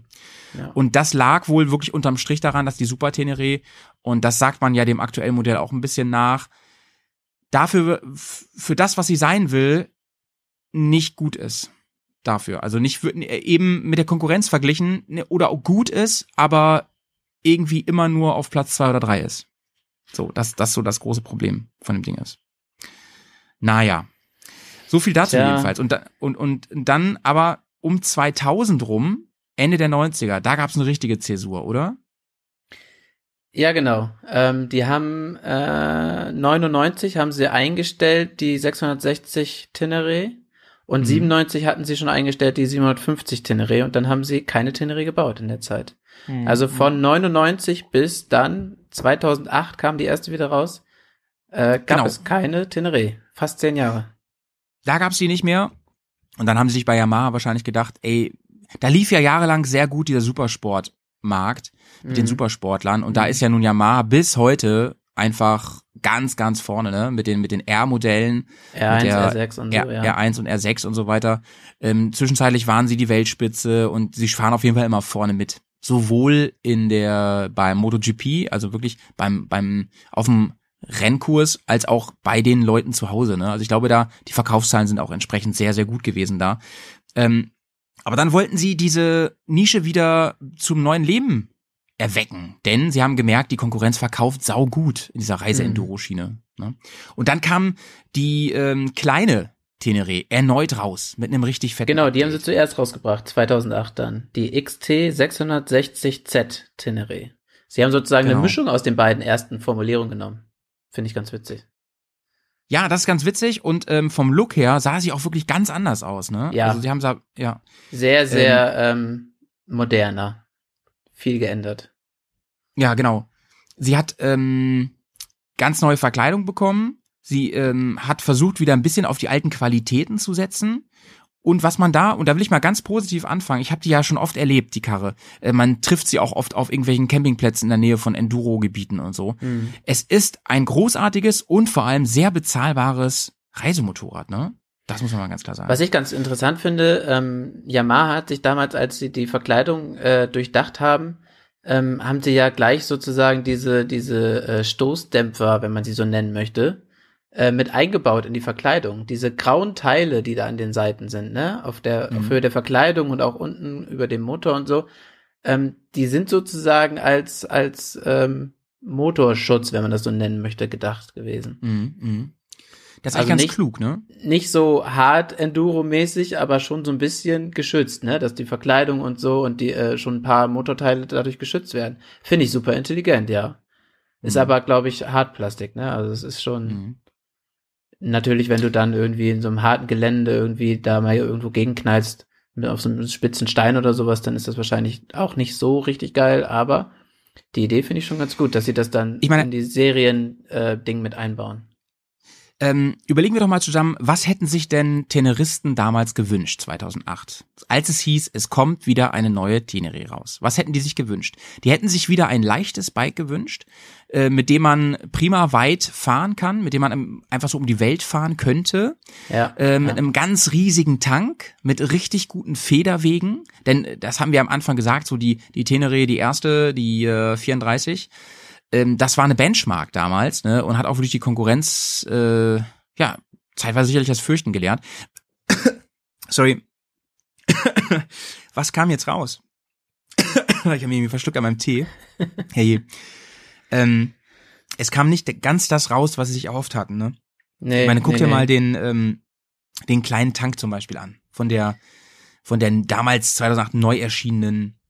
Ja, ich kann ja mal ein bisschen was Tenere. zu den technischen Daten sagen. Ja, mach mal also gerne. Die 660Z Tenere hat wieder einen ähm, Einzylindermotor mit 660 Kubit, auch eine oben liegende Nockenwelle und hat einen 22 Liter Tank und 48 PS. Mhm. Also ähm, da haben sie jetzt nicht so viel verändert, aber sie haben jetzt eine Einspritzung eingebaut. Also sprich, die hat Ja. ähm, Nein, das war auch nur zeitgemäß, ne? Ja, klar. ja, genau, das ist klar, es ist zeitgemäß. Federweg vorne 210 Millimeter, hinten 200 Millimeter Mhm. und äh, ja, und sie haben teilweise mit ABS angeboten. Wobei man dazu sagen muss, ich glaube, die wurde nicht so gut verkauft mit ABS, weil sie Mhm. dann auch an Federweg äh, gelitten hat. Mhm. ja, Ähm, auch 21 Zoll und 17 Zoll ähm, Räder. Mhm. Das heißt, sie, sie hat ja die ganzen, sie hat ja die ganzen äh, Merkmale erstmal so von einer richtig guten Reiseenduro auf jeden Fall. Tank ist sicherlich ein Ding gewesen. Ähm, Federwege waren okay.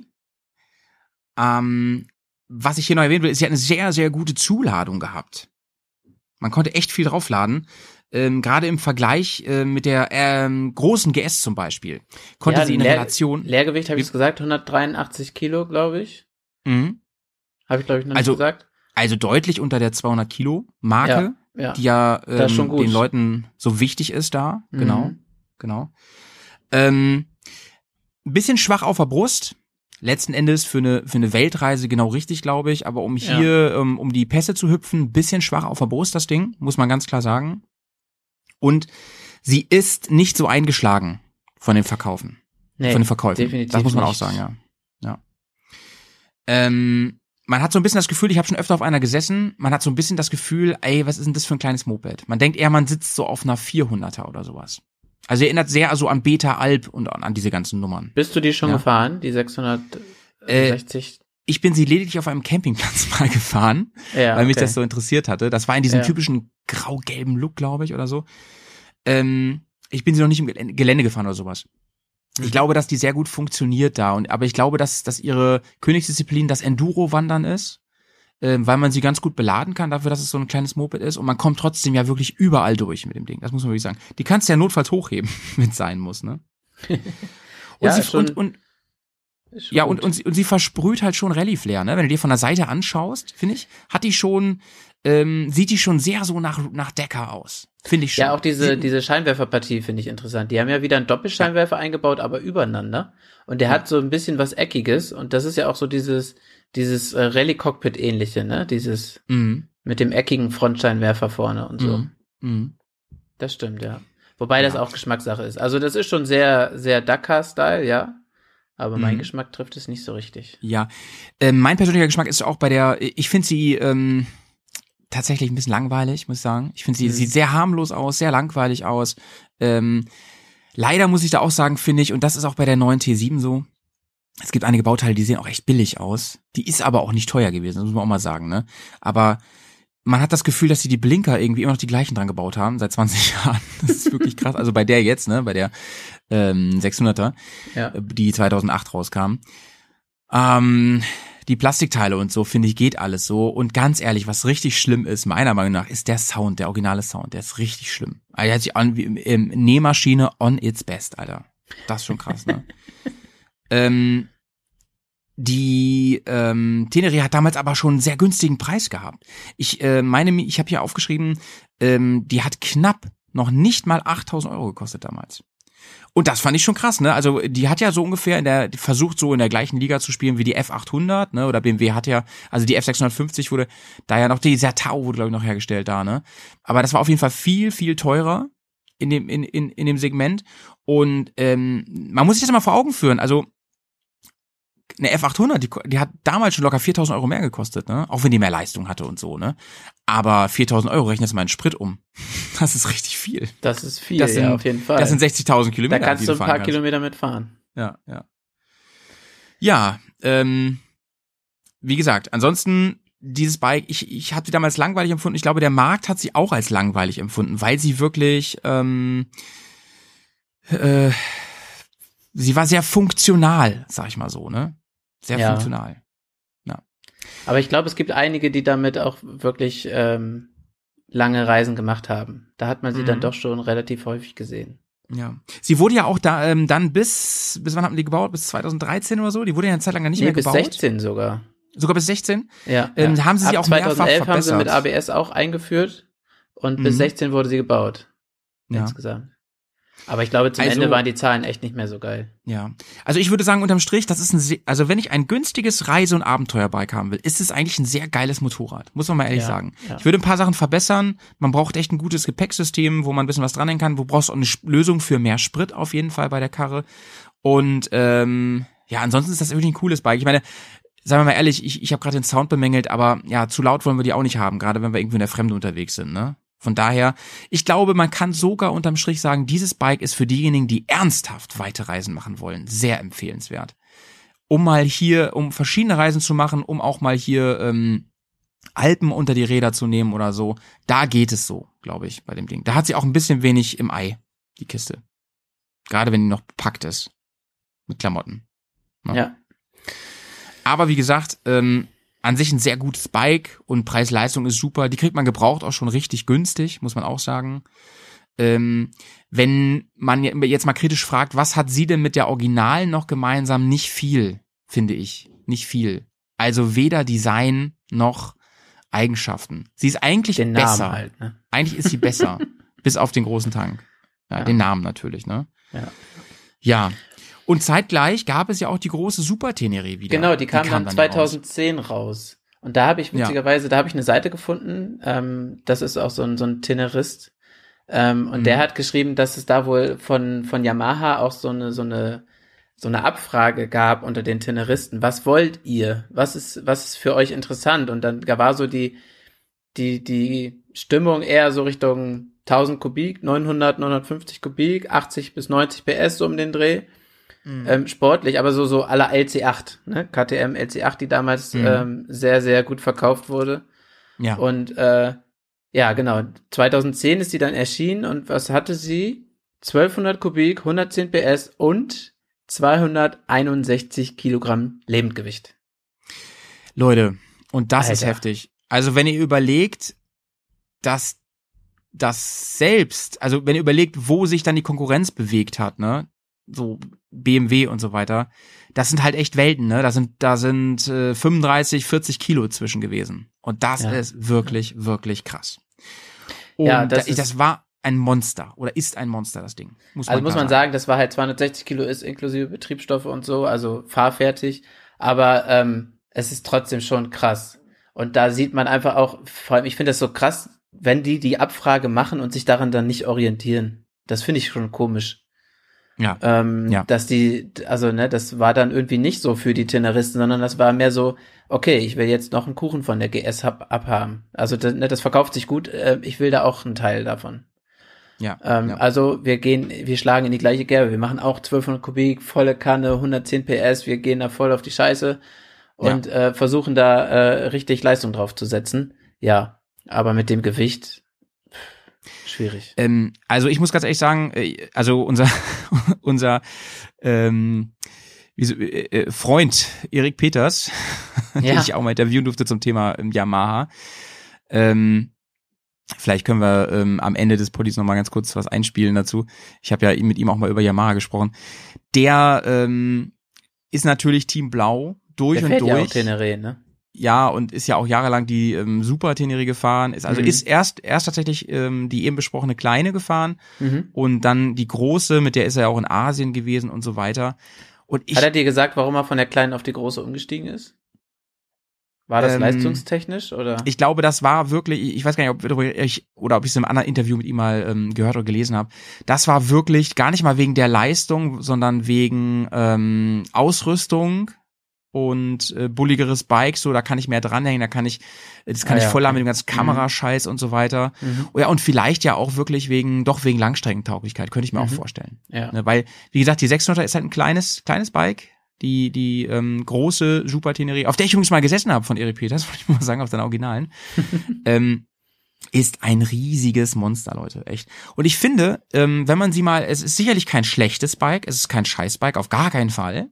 Aber wenn du die wirklich mit der GS direkt vergleichst, oder dann mit der Tausender ähm, neuen Afrika Twin, zieht sie in allen Bereichen immer den kürzeren. Das ist Ja. einfach so. Das ist es. Also sel und Das selbst ist aber auch Triumph genau das, was Tiger. die, was die, was die meisten Tenoristen sagen.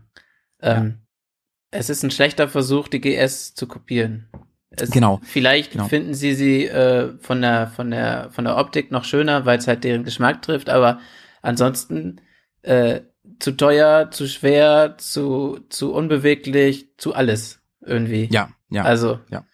ja, schwierig. Ähm, übrigens, ähm, lass uns da mal abschließen. Ich finde, das hat mit dem Mythos Tenerie auch übrigens gar nicht mehr viel zu tun, außer der Name, muss man mal ganz klar sagen. Das könnte man jetzt auch kritisch sagen bei der GS 1250 natürlich, ne? Das weiß ja auch. Aber das ist ja nicht unser Thema heute. GS-Spezial machen wir ja dieses Jahr noch zum 40-jährigen jährigen Jubiläum. Ähm, 2016, bis dahin wurde ja die Kleine gebaut, hast du gesagt, ne? Ja, genau. Und 2016 auf der EICMA, da haben sie ja damals zum ersten Mal die T7 vorgestellt. Die T7. die und- T7. Von dem Moment an, als die auf der EICMA gezeigt wurde, hat Yamaha eine der schlechtesten Werbekampagnen aller Zeiten geführt. Also muss man ganz ehrlich sagen, und das haben mir auch, das hat mir auch Kugo bestätigt, das haben mir auch ähm, diverse Leute, die Yamaha-Fans sind, bestätigt. Das, was Yamaha da mit den Kunden gemacht hat, war einfach unter aller Sau, denn es waren einfach nur sinnlose Ankündigungen die ganze Zeit. Und es, es wurde immer wieder gesagt, die kommt, die kommt, die kommt. Und äh, die Fans waren sauer und haben angefangen, sich andere Motorräder zu kaufen, Ja, weil das sie ist dem echt Warten schlimm. Ja, ja, die haben leid gewesen waren. Ja. Ich weiß nicht, was die da gemacht haben. Die müssen da echt ein richtig schlechtes Zeitmanagement gehabt haben. Da muss irgendein richtiger Scheiß gewesen sein, ne? Also da Ja. muss auch irgendwas nicht so, denn ähm, das und das möchte ich jetzt mal wirklich pro Nippon sagen, also pro Japaner. Das gilt für Honda natürlich auch. Ähm, da, in der Regel ist es so, wenn die was auf den Markt bringen, das läuft dann auch, das ist fertig. Ne? Die testen nicht am Kunden. So, Ja, das hat man ja auch so beim, im Autobereich. Ja, ist so, ist so. Das hat man Ja. ja auch im Autobereich öfter und Ja, so. ja. Wenn die Japaner was auf den Markt bringen, dann ist das fertig, dann läuft das und ähm, das sind keine grünen Bananen so, ne? Ja. Ähm, und das haben sie dann wahrscheinlich, wahrscheinlich war da irgendwas oder die war noch zu schwer. Ich glaube, dass die zu schwer war und dass sie wirklich nochmal bei Null anfangen mussten, so mit dem Rahmen und allem. Dass sie wirklich sagen mussten, wir wollen das Ding unter 200 Kilo kriegen. Irgendwie wollen wir das. Haben sie übrigens nicht, zumindest nicht vollgetankt. Aber ja. ähm, trocken natürlich haben sie es hinbekommen.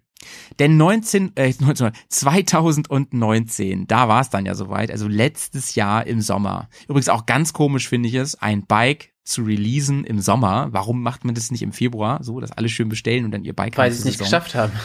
ja, genau, das wird es gewesen sein.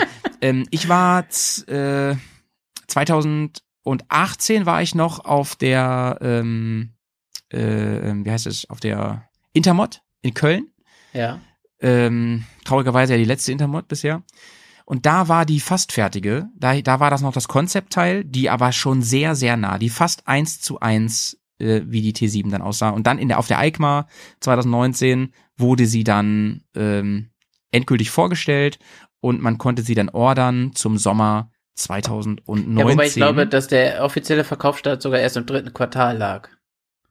ja, also kann sein. wirklich erst kann sein. Spätsommer dann sozusagen. Ja, also die ersten Auslieferungen waren so im August, genau. Waren so die ersten Aber- Auslieferungen. Ne? Aber man muss, man muss echt zugute halten, sie ist dann auch eingeschlagen, ne? Also die ähm, ist saugut im eingeschlagen. Oktober 2019, wo sie dann ja, gerade mal ein paar Monate gab, ähm, hat sie die Verkaufszahlen schlechthin gehabt. Ne? Da war sie meist äh, verkauftes oder beziehungsweise neu angemeldetes Motorrad mit 310 Maschinen nur in dem einen Monat.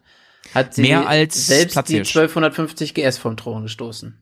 Ja, und das ist wirklich krass. Das ist krass. Ähm, ja, war das da schon die 1250? Weiß ich nicht genau. Ja, war schon Ähm, die 1250. Ja, auf jeden Fall ähm, hast du recht. Da war sie auf Platz eins und das hat ja lange Zeit kein Motorrad geschafft und so. Und dann Ja. auch aus diesem Segment, Reiseenduro, wirklich, wirklich gut.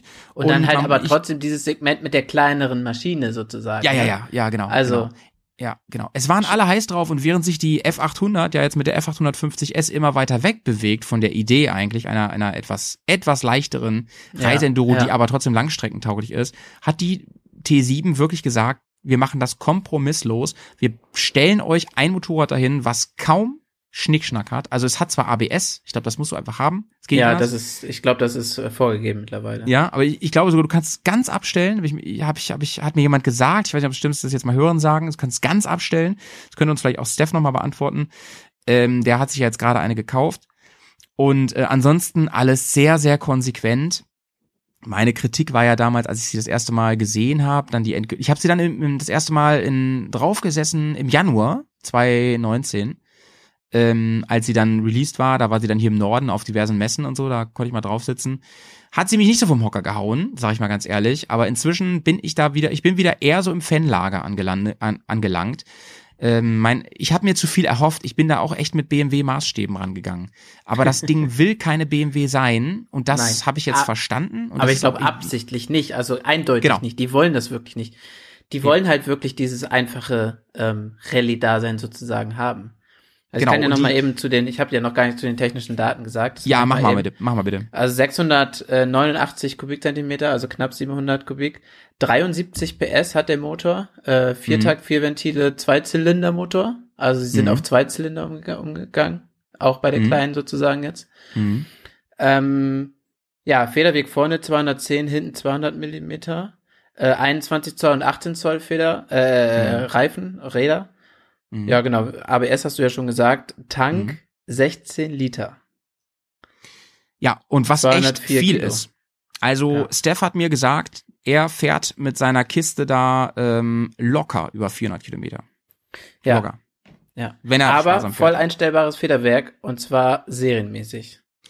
Das ist cool. Vorne ähm, und hinten. ihr dürft da halt nicht so ein elektronisches Ding oder so erwarten, ne? Nein. Ähm, sondern das ist halt wirklich oldschool. Oldschool Ja. mit Handrad. Und ich habe auch schon gelesen, äh, viele bauen sich das nochmal um. Aber man hat halt auch noch ein paar Euros über. Das Ding kostet nämlich gerade mal, kostet unter 10.000 Euro. Und Ja. das ist echt ein Kampfpreis, ein richtiger Kampfpreis für ein vollwertiges ähm, Reisemotorrad, für eine vollwertige Reiseenduro. Ähm, weniger, wenig Verbrauch hast du selber eben schon gesagt. Ähm, was ich noch, ich glaube, du hast nicht, auch nicht erwähnt, ist die Zuladung. Die finde ich auch erstaunlich. Die liegt nämlich bei ähm, 190 Kilo. Die GS habe ich mal recherchiert. Hat eine Zuladung von 196 Kilo. So, zieh dir das mal rein. Dieses Ja, kleine ist gut. Moped hat Ja. fast so eine ho hohe Zuladung. Und das ist für uns Reiseenduristen schon wichtig, ne? Denn ich Ja. glaube, unsere Maschinen sind manchmal schon ein bisschen überladen, so, wenn wir unseren ganzen Kram darauf machen. Mit Grill und Pizzaofen. Vielleicht. Vielleicht, aber wahrscheinlich nicht. Wahrscheinlich passt es genau. Ja, aber die Optik und so, das ist schon cool. Also ähm, sie haben definitiv diese Rallye-Optik übernommen mit diesen Frontscheinwerfer, mit diesen vierfach Frontscheinwerfer sozusagen Ja. ähm, hinter dem Klarglas. Ist schon gut gemacht. Also ist Ja. schon, ich finde sie ansprechend, auch wenn ich selber gar nicht so der Rallye-Fan bin, aber Mhm. ich finde sie echt ansprechend.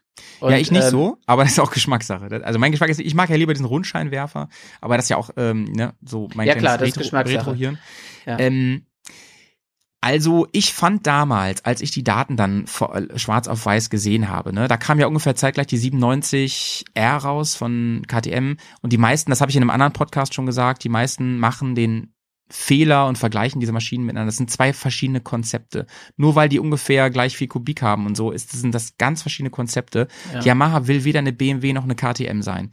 Ähm, ich dachte damals aber im ersten Moment, die kommt nicht nur, die sieht nicht nur ein bisschen billow aus, die Yamaha, so wenn man sich diese Plastikteile anguckt. Äh, mein Highlight ist der Tankverschluss, der sieht aus wie von meinem Rasenmäher.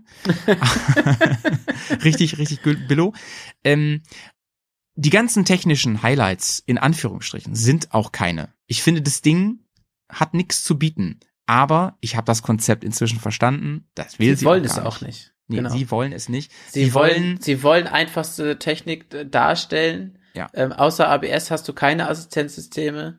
Ähm, sie wollen eine einfache äh, Maschine dahinstellen, ohne viel Schnickschnack, mit der Ja. du einfach Spaß haben kannst. Ja. Und, Und zwar ähm, mit dem Fokus auf unbefestigte Wege, muss man ganz Genau, klar mit sagen. dem Fokus auf Gelände. Und äh, das schaffen sie auch relativ gut, ja. Ja. Serienmäßig, ne? Man muss echt mal sagen, Eben. ähm, was die serienmäßig dahinstellt, ist schon echt stark. Äh, das ist richtig stark und ich muss halt im Prinzip nichts mehr umbauen. Ich kann mit diesen Federn, mit diesem Fahrwerk auf jeden Fall super gut Gelände fahren und alles, ne? Und ansonsten, das Ding ist so günstig, dann baue ich mir halt noch ein geileres Fahrwerk rein. Ähm, vom Handling her ähm, ist sie halt echt mehr Enduro als Reiseenduro. Das ist wirklich krass. Das ist es halt, Ähm, genau. Aber das ist ja auch, was dann viele wieder abstreckt, ne? Ähm, wenn du damit eine lange Reise machen willst, ist die Ja. Frage, ähm, Sie ist wie fast schon zu ist das? radikal, ne? Sie ja, ist fast wie, schon wie zu radikal. ist das dann? Ja, das stimmt. Das muss man einfach auch wissen. Ne? Also Leute, die sich die T7 aufgrund der ähm, Tenere den, aufgrund des Mythos kaufen oder aufgrund der coolen radikalen Optik, da muss man ganz klar sagen, ey, fahr mal ein bisschen länger damit erstmal und guck mal, ob die dir nicht zu heftig ist. So im Sinne von, da tut mir der Arsch weh, das ist mir zu weich auch vom Gelände oder so, äh, Quatsch, vom Fahrwerk, also weil das auch sehr fürs Gelände gedacht ist. Ähm, ein, den, ähm, ein bisschen trügerisch finde ich die Erstausstattung, das ist mir aufgefallen. Die haben ja alle immer diesen Scorpion STR drauf, ne? Diesen Pirelli-Reifen, der ja überhaupt Ja. nicht fürs Gelände ist, meiner Meinung nach, Nein. sondern der ein Gelände-Optik-Reifen ist. Da haben wir ja auch mit, äh, da haben wir auch schon mit Leuten gesprochen, die den drauf haben und damit im Ja, Gelände ja, waren. genau. Sobald es Genau. da äh, ein bisschen nass wird, äh, hast du Ah ja, sogar mit der, mehr. mit der Maschine, erinnerst du dich? Ja, Haben wir genau, wen, ne? Sogar mit der Beim Maschine, genau. Vier-Event. Ja, genau. Ja. Ähm, da würde ich, da würde ich, boah, die Dinger würde ich schnell runterfahren und mir sofort ähm, bessere Enduro-Reifen holen, weil das Ding wirklich, das braucht den Dreck. Da kann man sich zum Beispiel den AX41 raufknallen von Bridgestone. Äh, den glaube ich, der Bohne hatte jetzt in Slowenien, als wir da waren, Ja, ja. der einen guten Eindruck gemacht hat. Mhm. Ja, Oder- da kriegst du, glaube ich, auch einen TKC oder einen NQ Wild für, Ja, äh, genau. die, glaube ich, genau. auch Die- alle da drauf einen guten die- Eindruck da- machen richtig, können. Also, Richtig. Das sind die klassischen Enduro-Größen. Wir haben 21er, hast du gesagt, hinten das 18er drauf. Mhm. Ähm, da kannst du wirklich alles nehmen. Da kannst du auch einen Heidenau draufknallen, der viel besser immer noch ist als der STR. ja, dieser, nach. dieser Pirelli STR ist einfach, äh, das ist ein, ein Eiskaffee Offroad-Reifen. Also der Ja. sieht nach Offroad aus, aber ist er absolut nicht. Ja, ja, ja. So, okay. Ja, also wie gesagt, ich glaube, man kann das ABS ganz abschalten. abschalten. Das hat mir jemand Ja, gesagt. ähm, ich habe es gerade noch mal recherchiert, man kann es abschalten. Da gibt sogar extra eine Taste für am Cockpit, die das ABS abschaltet. Ähm, ah, die, Off die Offroad-Taste. Komplett abschaltbar. Ja, ja. Also ich, ich halte dieses Motorrad, ähm, ich bei Patreon, da habe ich ja, mache ich ja ähm, mit, mit unseren Unterstützern zusammen eine Weltreise. Wir sind immer noch in den Reisevorbereitungen. Ich habe mich ja damals für die F800 GS Adventure entschieden, einfach weil Preis-Leistung super ist. Du kriegst gebraucht sehr, sehr gute Motorräder mit einem riesigen Tank und dies und das und so. Tank finde ich, den, den könnte man noch mal ein bisschen vergrößern oder halt noch einen Zusatzkanister mitnehmen. Wer dann kann ich über 500 Kilometer fahren mit der Yamaha. ja. Inzwischen, jetzt auch, wo die ersten Gebrauchten auf den Markt kommen von der T7, ähm, bin ich fast so weit und würde sagen, ich schwenke um auf die robuste Yamaha, die einfach ein saugeile Reisemopete ist. So, muss man einfach sagen. Ist es einfach. Ja, Ähm, mich würde ein bisschen noch interessieren, Langstrecke, wie macht das Spaß mit dem Ding? Ich glaube, da musst du Ja. auf jeden Fall dich noch mal um den Sitz kümmern. Ja, genau, ich genau. glaube, der schönes ist Fell nicht für drauf. Langstrecke gedacht. Aber ich meine, das ist ja eigentlich immer ein Thema, wenn du dich um wirklich um Langstrecke oder um, um, um Weltreise kümmerst, da musst du dich um den Sitz kümmern. Ich glaube, kein Standardsitz ist wirklich für ein für einen persönlichen Hintern wirklich gut, hundertprozentig. Ja, ja, ja, ja. Jo, also da hat Yamaha Ja. im Prinzip alles richtig gemacht, bis auf die, bis auf die ganze Werbekampagne, habe ich schon gesagt, die ist, die ist echt. Ich bin sehr gespannt. Also sie ist so gut eingeschlagen. Ähm, wir kennen ja auch mittlerweile einige, die die fahren, die sehr, sehr zufrieden damit sind. Ähm, Ja. Und ich bin sehr, sehr gespannt, ob sie damit jetzt noch ähm, einen weiteren Schritt gehen und die Super Tenere auch nochmal ersetzen in den nächsten ein bis zwei Jahren. Mega fände ich, also wir haben ja schon gesagt, es gibt jetzt so ein erstes Sondermodell, die Rallye in diesen Gouloir-Farben. Oh Das ja, ist ja die finde ich auch richtig schick. Die finde ich Das ist richtig schick, wirklich ich auch. schick. Ich glaube, die wär's für mich so im Moment, obwohl die es ja noch nicht gebraucht gibt. Ähm, was ich richtig geil fände, und vielleicht kommt's ja, wäre noch mal eine Adventure-Version mit großem Tank, größerem Tank, so dass man dann wirklich die 500 Kilometer Ja, knackt. wobei das, halt gegen dieses Konzept geht, ne? Ja, halt wahlweise, ne? Ja, wer das will, Ja. der soll das machen. Ich glaube, dass das dann eher die Super Tenere werden würde. Ich glaube, Ja, dass die dann nicht eine Adventure machen, sondern dann machen die die Super Tenere und äh, machen da einen größeren Tank drauf. Dann hole ich mir halt ähm, aus dem Zubehör einen großen Tank. Badge. Ja, ich glaube, dass das auch möglich ist. Das ist bestimmt möglich. Ähm, mir wurde gesagt, Genauso wie dass du wahrscheinlich auch aus dem Zubehör einen schönen Tankdeckel äh, bekommst. einfach vom schönen Rasenmäher abschrauben. ähm, mir wurde gesagt, dass nämlich, das ist nämlich so mit dem, ähm, mit der Tank, äh, Tankstandanzeige, dass die auch bei null hochzählt dann. Ne? Also ich gehe auf Reserve und dann werden die Kilometer hochgezählt. Und das ist schon mal ganz cool so. Da muss ich da nicht groß in der, in der Elektronik rumfuschen, dass sich das mit einem größeren Tank verträgt. So, das finde ich schon mal ziemlich cool. Ja. Ja. Also ich würde die auch trotzdem mit, ähm, mit Hardcases fahren. Ich, ich möchte dich auch noch mal kurz auf unser Talk und Tab äh, erinnern, wo wir beide mal drüber diskutiert haben, Softbags, ähm, Ja, äh, Hardcases. Würde ich trotzdem machen, und zwar, weil ich da eventuell meinen Zusatzkanister ran schrauben würde und weil ich das einfach cooler finde. Ansonsten, angesichts dessen, dass das Ding halt sehr leicht ist, wäre es eine Option zu sagen, ey, lass mal Softbacks dran machen, dass ich ein sehr leichtes Motorrad habe, ne? Das muss man sagen. Ja, aber ich glaube, ich würde da auch zu, ähm, zu, also bei Alukisten bleiben. Ja, ja. Ja. Ähm, ich habe auch nach Schwächen gesucht von dieser T7. Und was hast man da findet. gefunden? Ja, aber das möchte ich hier gar nicht erwähnen, weil ich es lächerlich finde. Das sind so lächerliche Sachen, die dann, weißt du, das ist dann so, wenn die dann unter sich sind, dann reden die darüber, dass sie mit ihrem Stiefel immer irgendwo rankommen und bla und so. Und da denke ich mir so, ey Leute, das ist ja okay. Oder so wie äh, Nummernschildhalter ist hässlich und End Ja, Endtopf ja. ist Ich denke, irgendwie ey, dürftig verarbeitet und Dekore Ja. sind einfallslos. Ja gut, solche Leute findest du ja immer. Ja, ja, ja. Ich glaube auch, Ja. dass das Ding gerade für Leute ist, die ähm, noch nicht so viel ähm, Geländeerfahrung haben und die trotzdem Bock haben auf, auf Trailtouren und sowas, weil ich glaube, mit so einem Bike, was sehr nah dran ist an einer, an einer richtigen Enduro, mit so einem großen Vorderrad, da, da knallst du einfach alles weg, so an, an, da fährst du durch Schlammlöcher einfach durch und lässt einfach laufen, glaube ich. Ja. Von daher schließen wir diesen äh, Tenere-Podcast ab mit einem absoluten positiven Blick in die Zukunft. Ich bin gespannt, was die, die werden den, ähm, die werden den Step zur großen Super Tenere werden sie versuchen, möglichst krass zu machen, denke ich mal. Die werden versuchen, da nah, näher an die GS ranzukommen. Ähm, Ja. Das Ding wird den Namen Tenere, Super Tenere tragen, weil da einfach eine Legende hinter sitzt. Die werden die Designs entsprechend anpassen. Und die werden hoffentlich, die, Ja- die Japaner werden hoffentlich was richtig Geiles auf die Beine stellen, was leicht ist, was gut funktioniert. Das wird aber nichts fürs Gelände sein. Definitiv nicht. Könnte mir sogar vorstellen, dass sie ähm, weiterhin ein kleineres Vorderrad haben, also dass sie mit einer Kombination von 1917 fahren ähm, und dann nicht irgendwie so Afrika-Twin-mäßig andocken. Könnte ich mir gut vorstellen. Ja, ich bin sehr gespannt. Also ich glaube auf jeden Fall, dass da noch was kommt. Gut, Jonathan. Dann ähm, schließen wir das Kapitel Rallye-Legenden für heute mit der Yamaha Tenere. Es war sehr technisch heute, ne? Ja, aber ja. ähm, die, unsere Hörerrückmeldung ist ja immer, ey Leute, der Mix macht's aus, ey.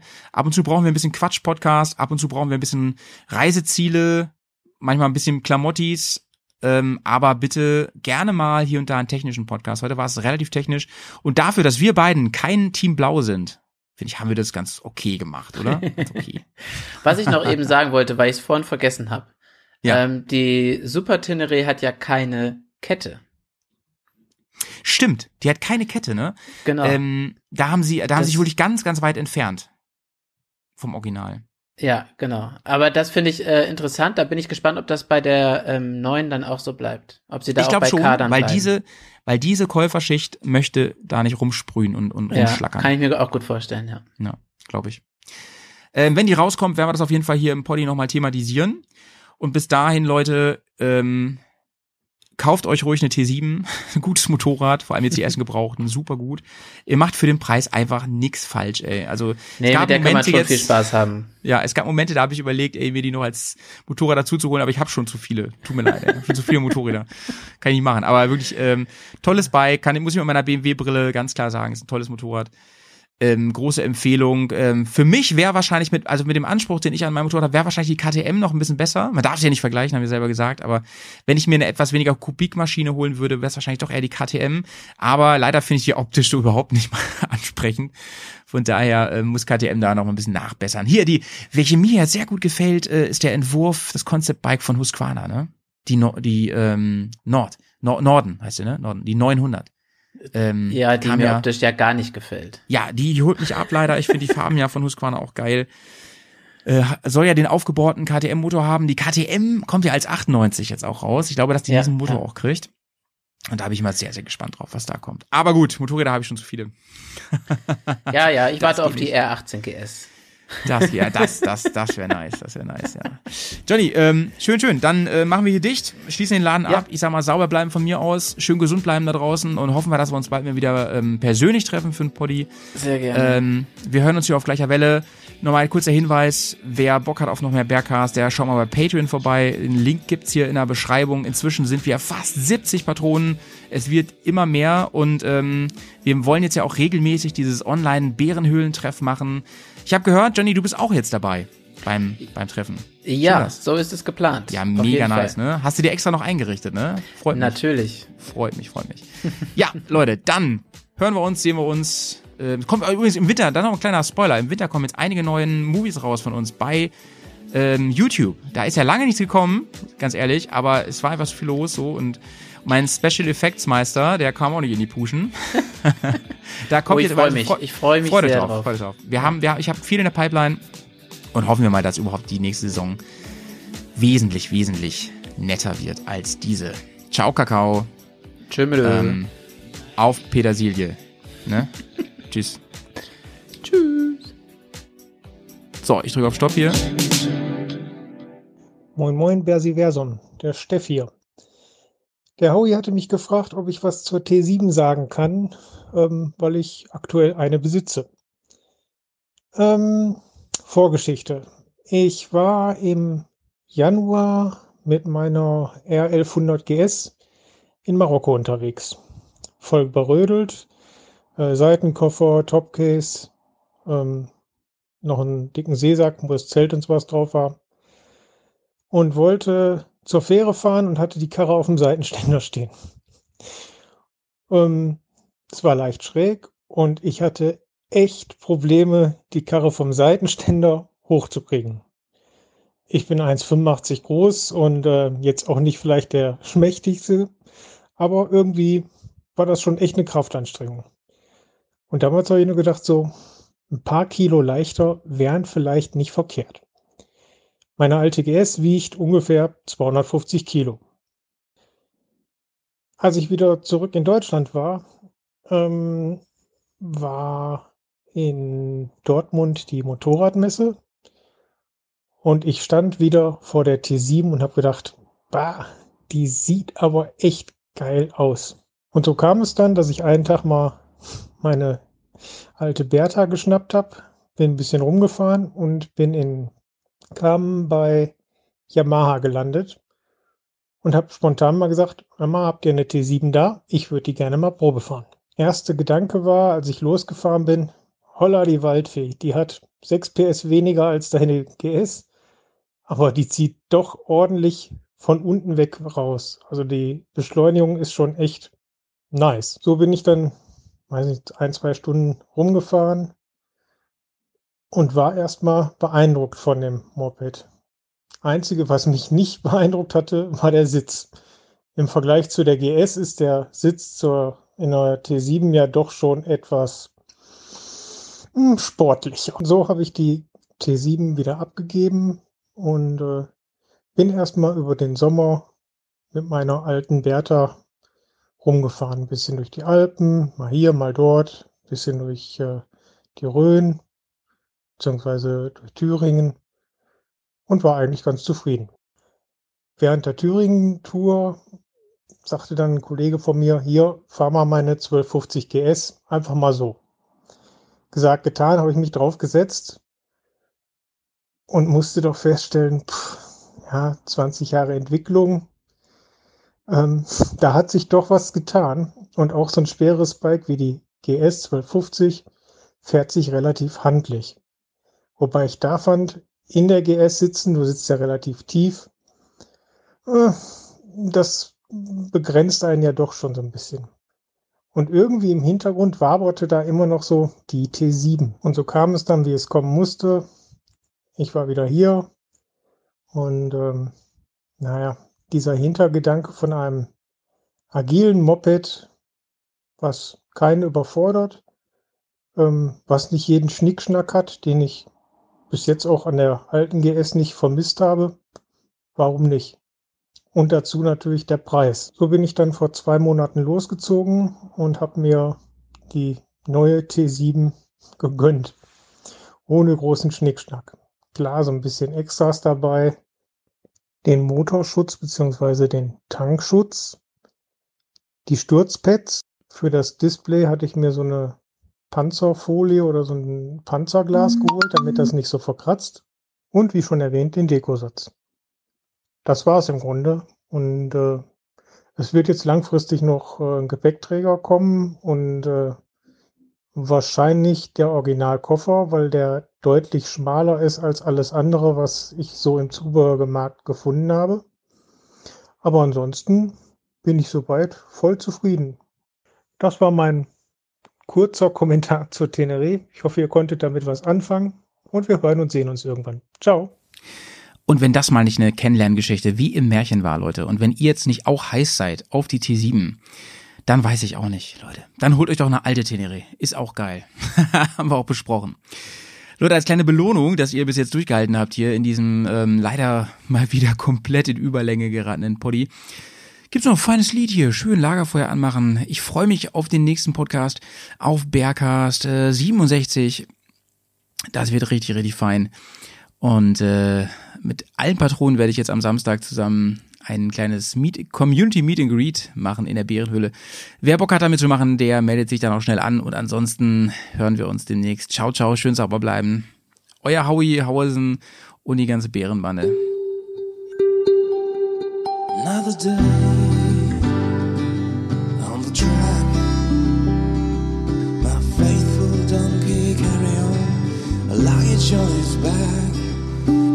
Dirt tells the story of a trip. But I don't need any memory to skip. Here is the life that I love. I mean, there's nothing, nothing above. Let me take you off road for a while. Let me show you my way of life. Oh, can you feel the dirt? Back on track again. Let the trouble pass you by. It's like my personal cure. My life, like a on shore.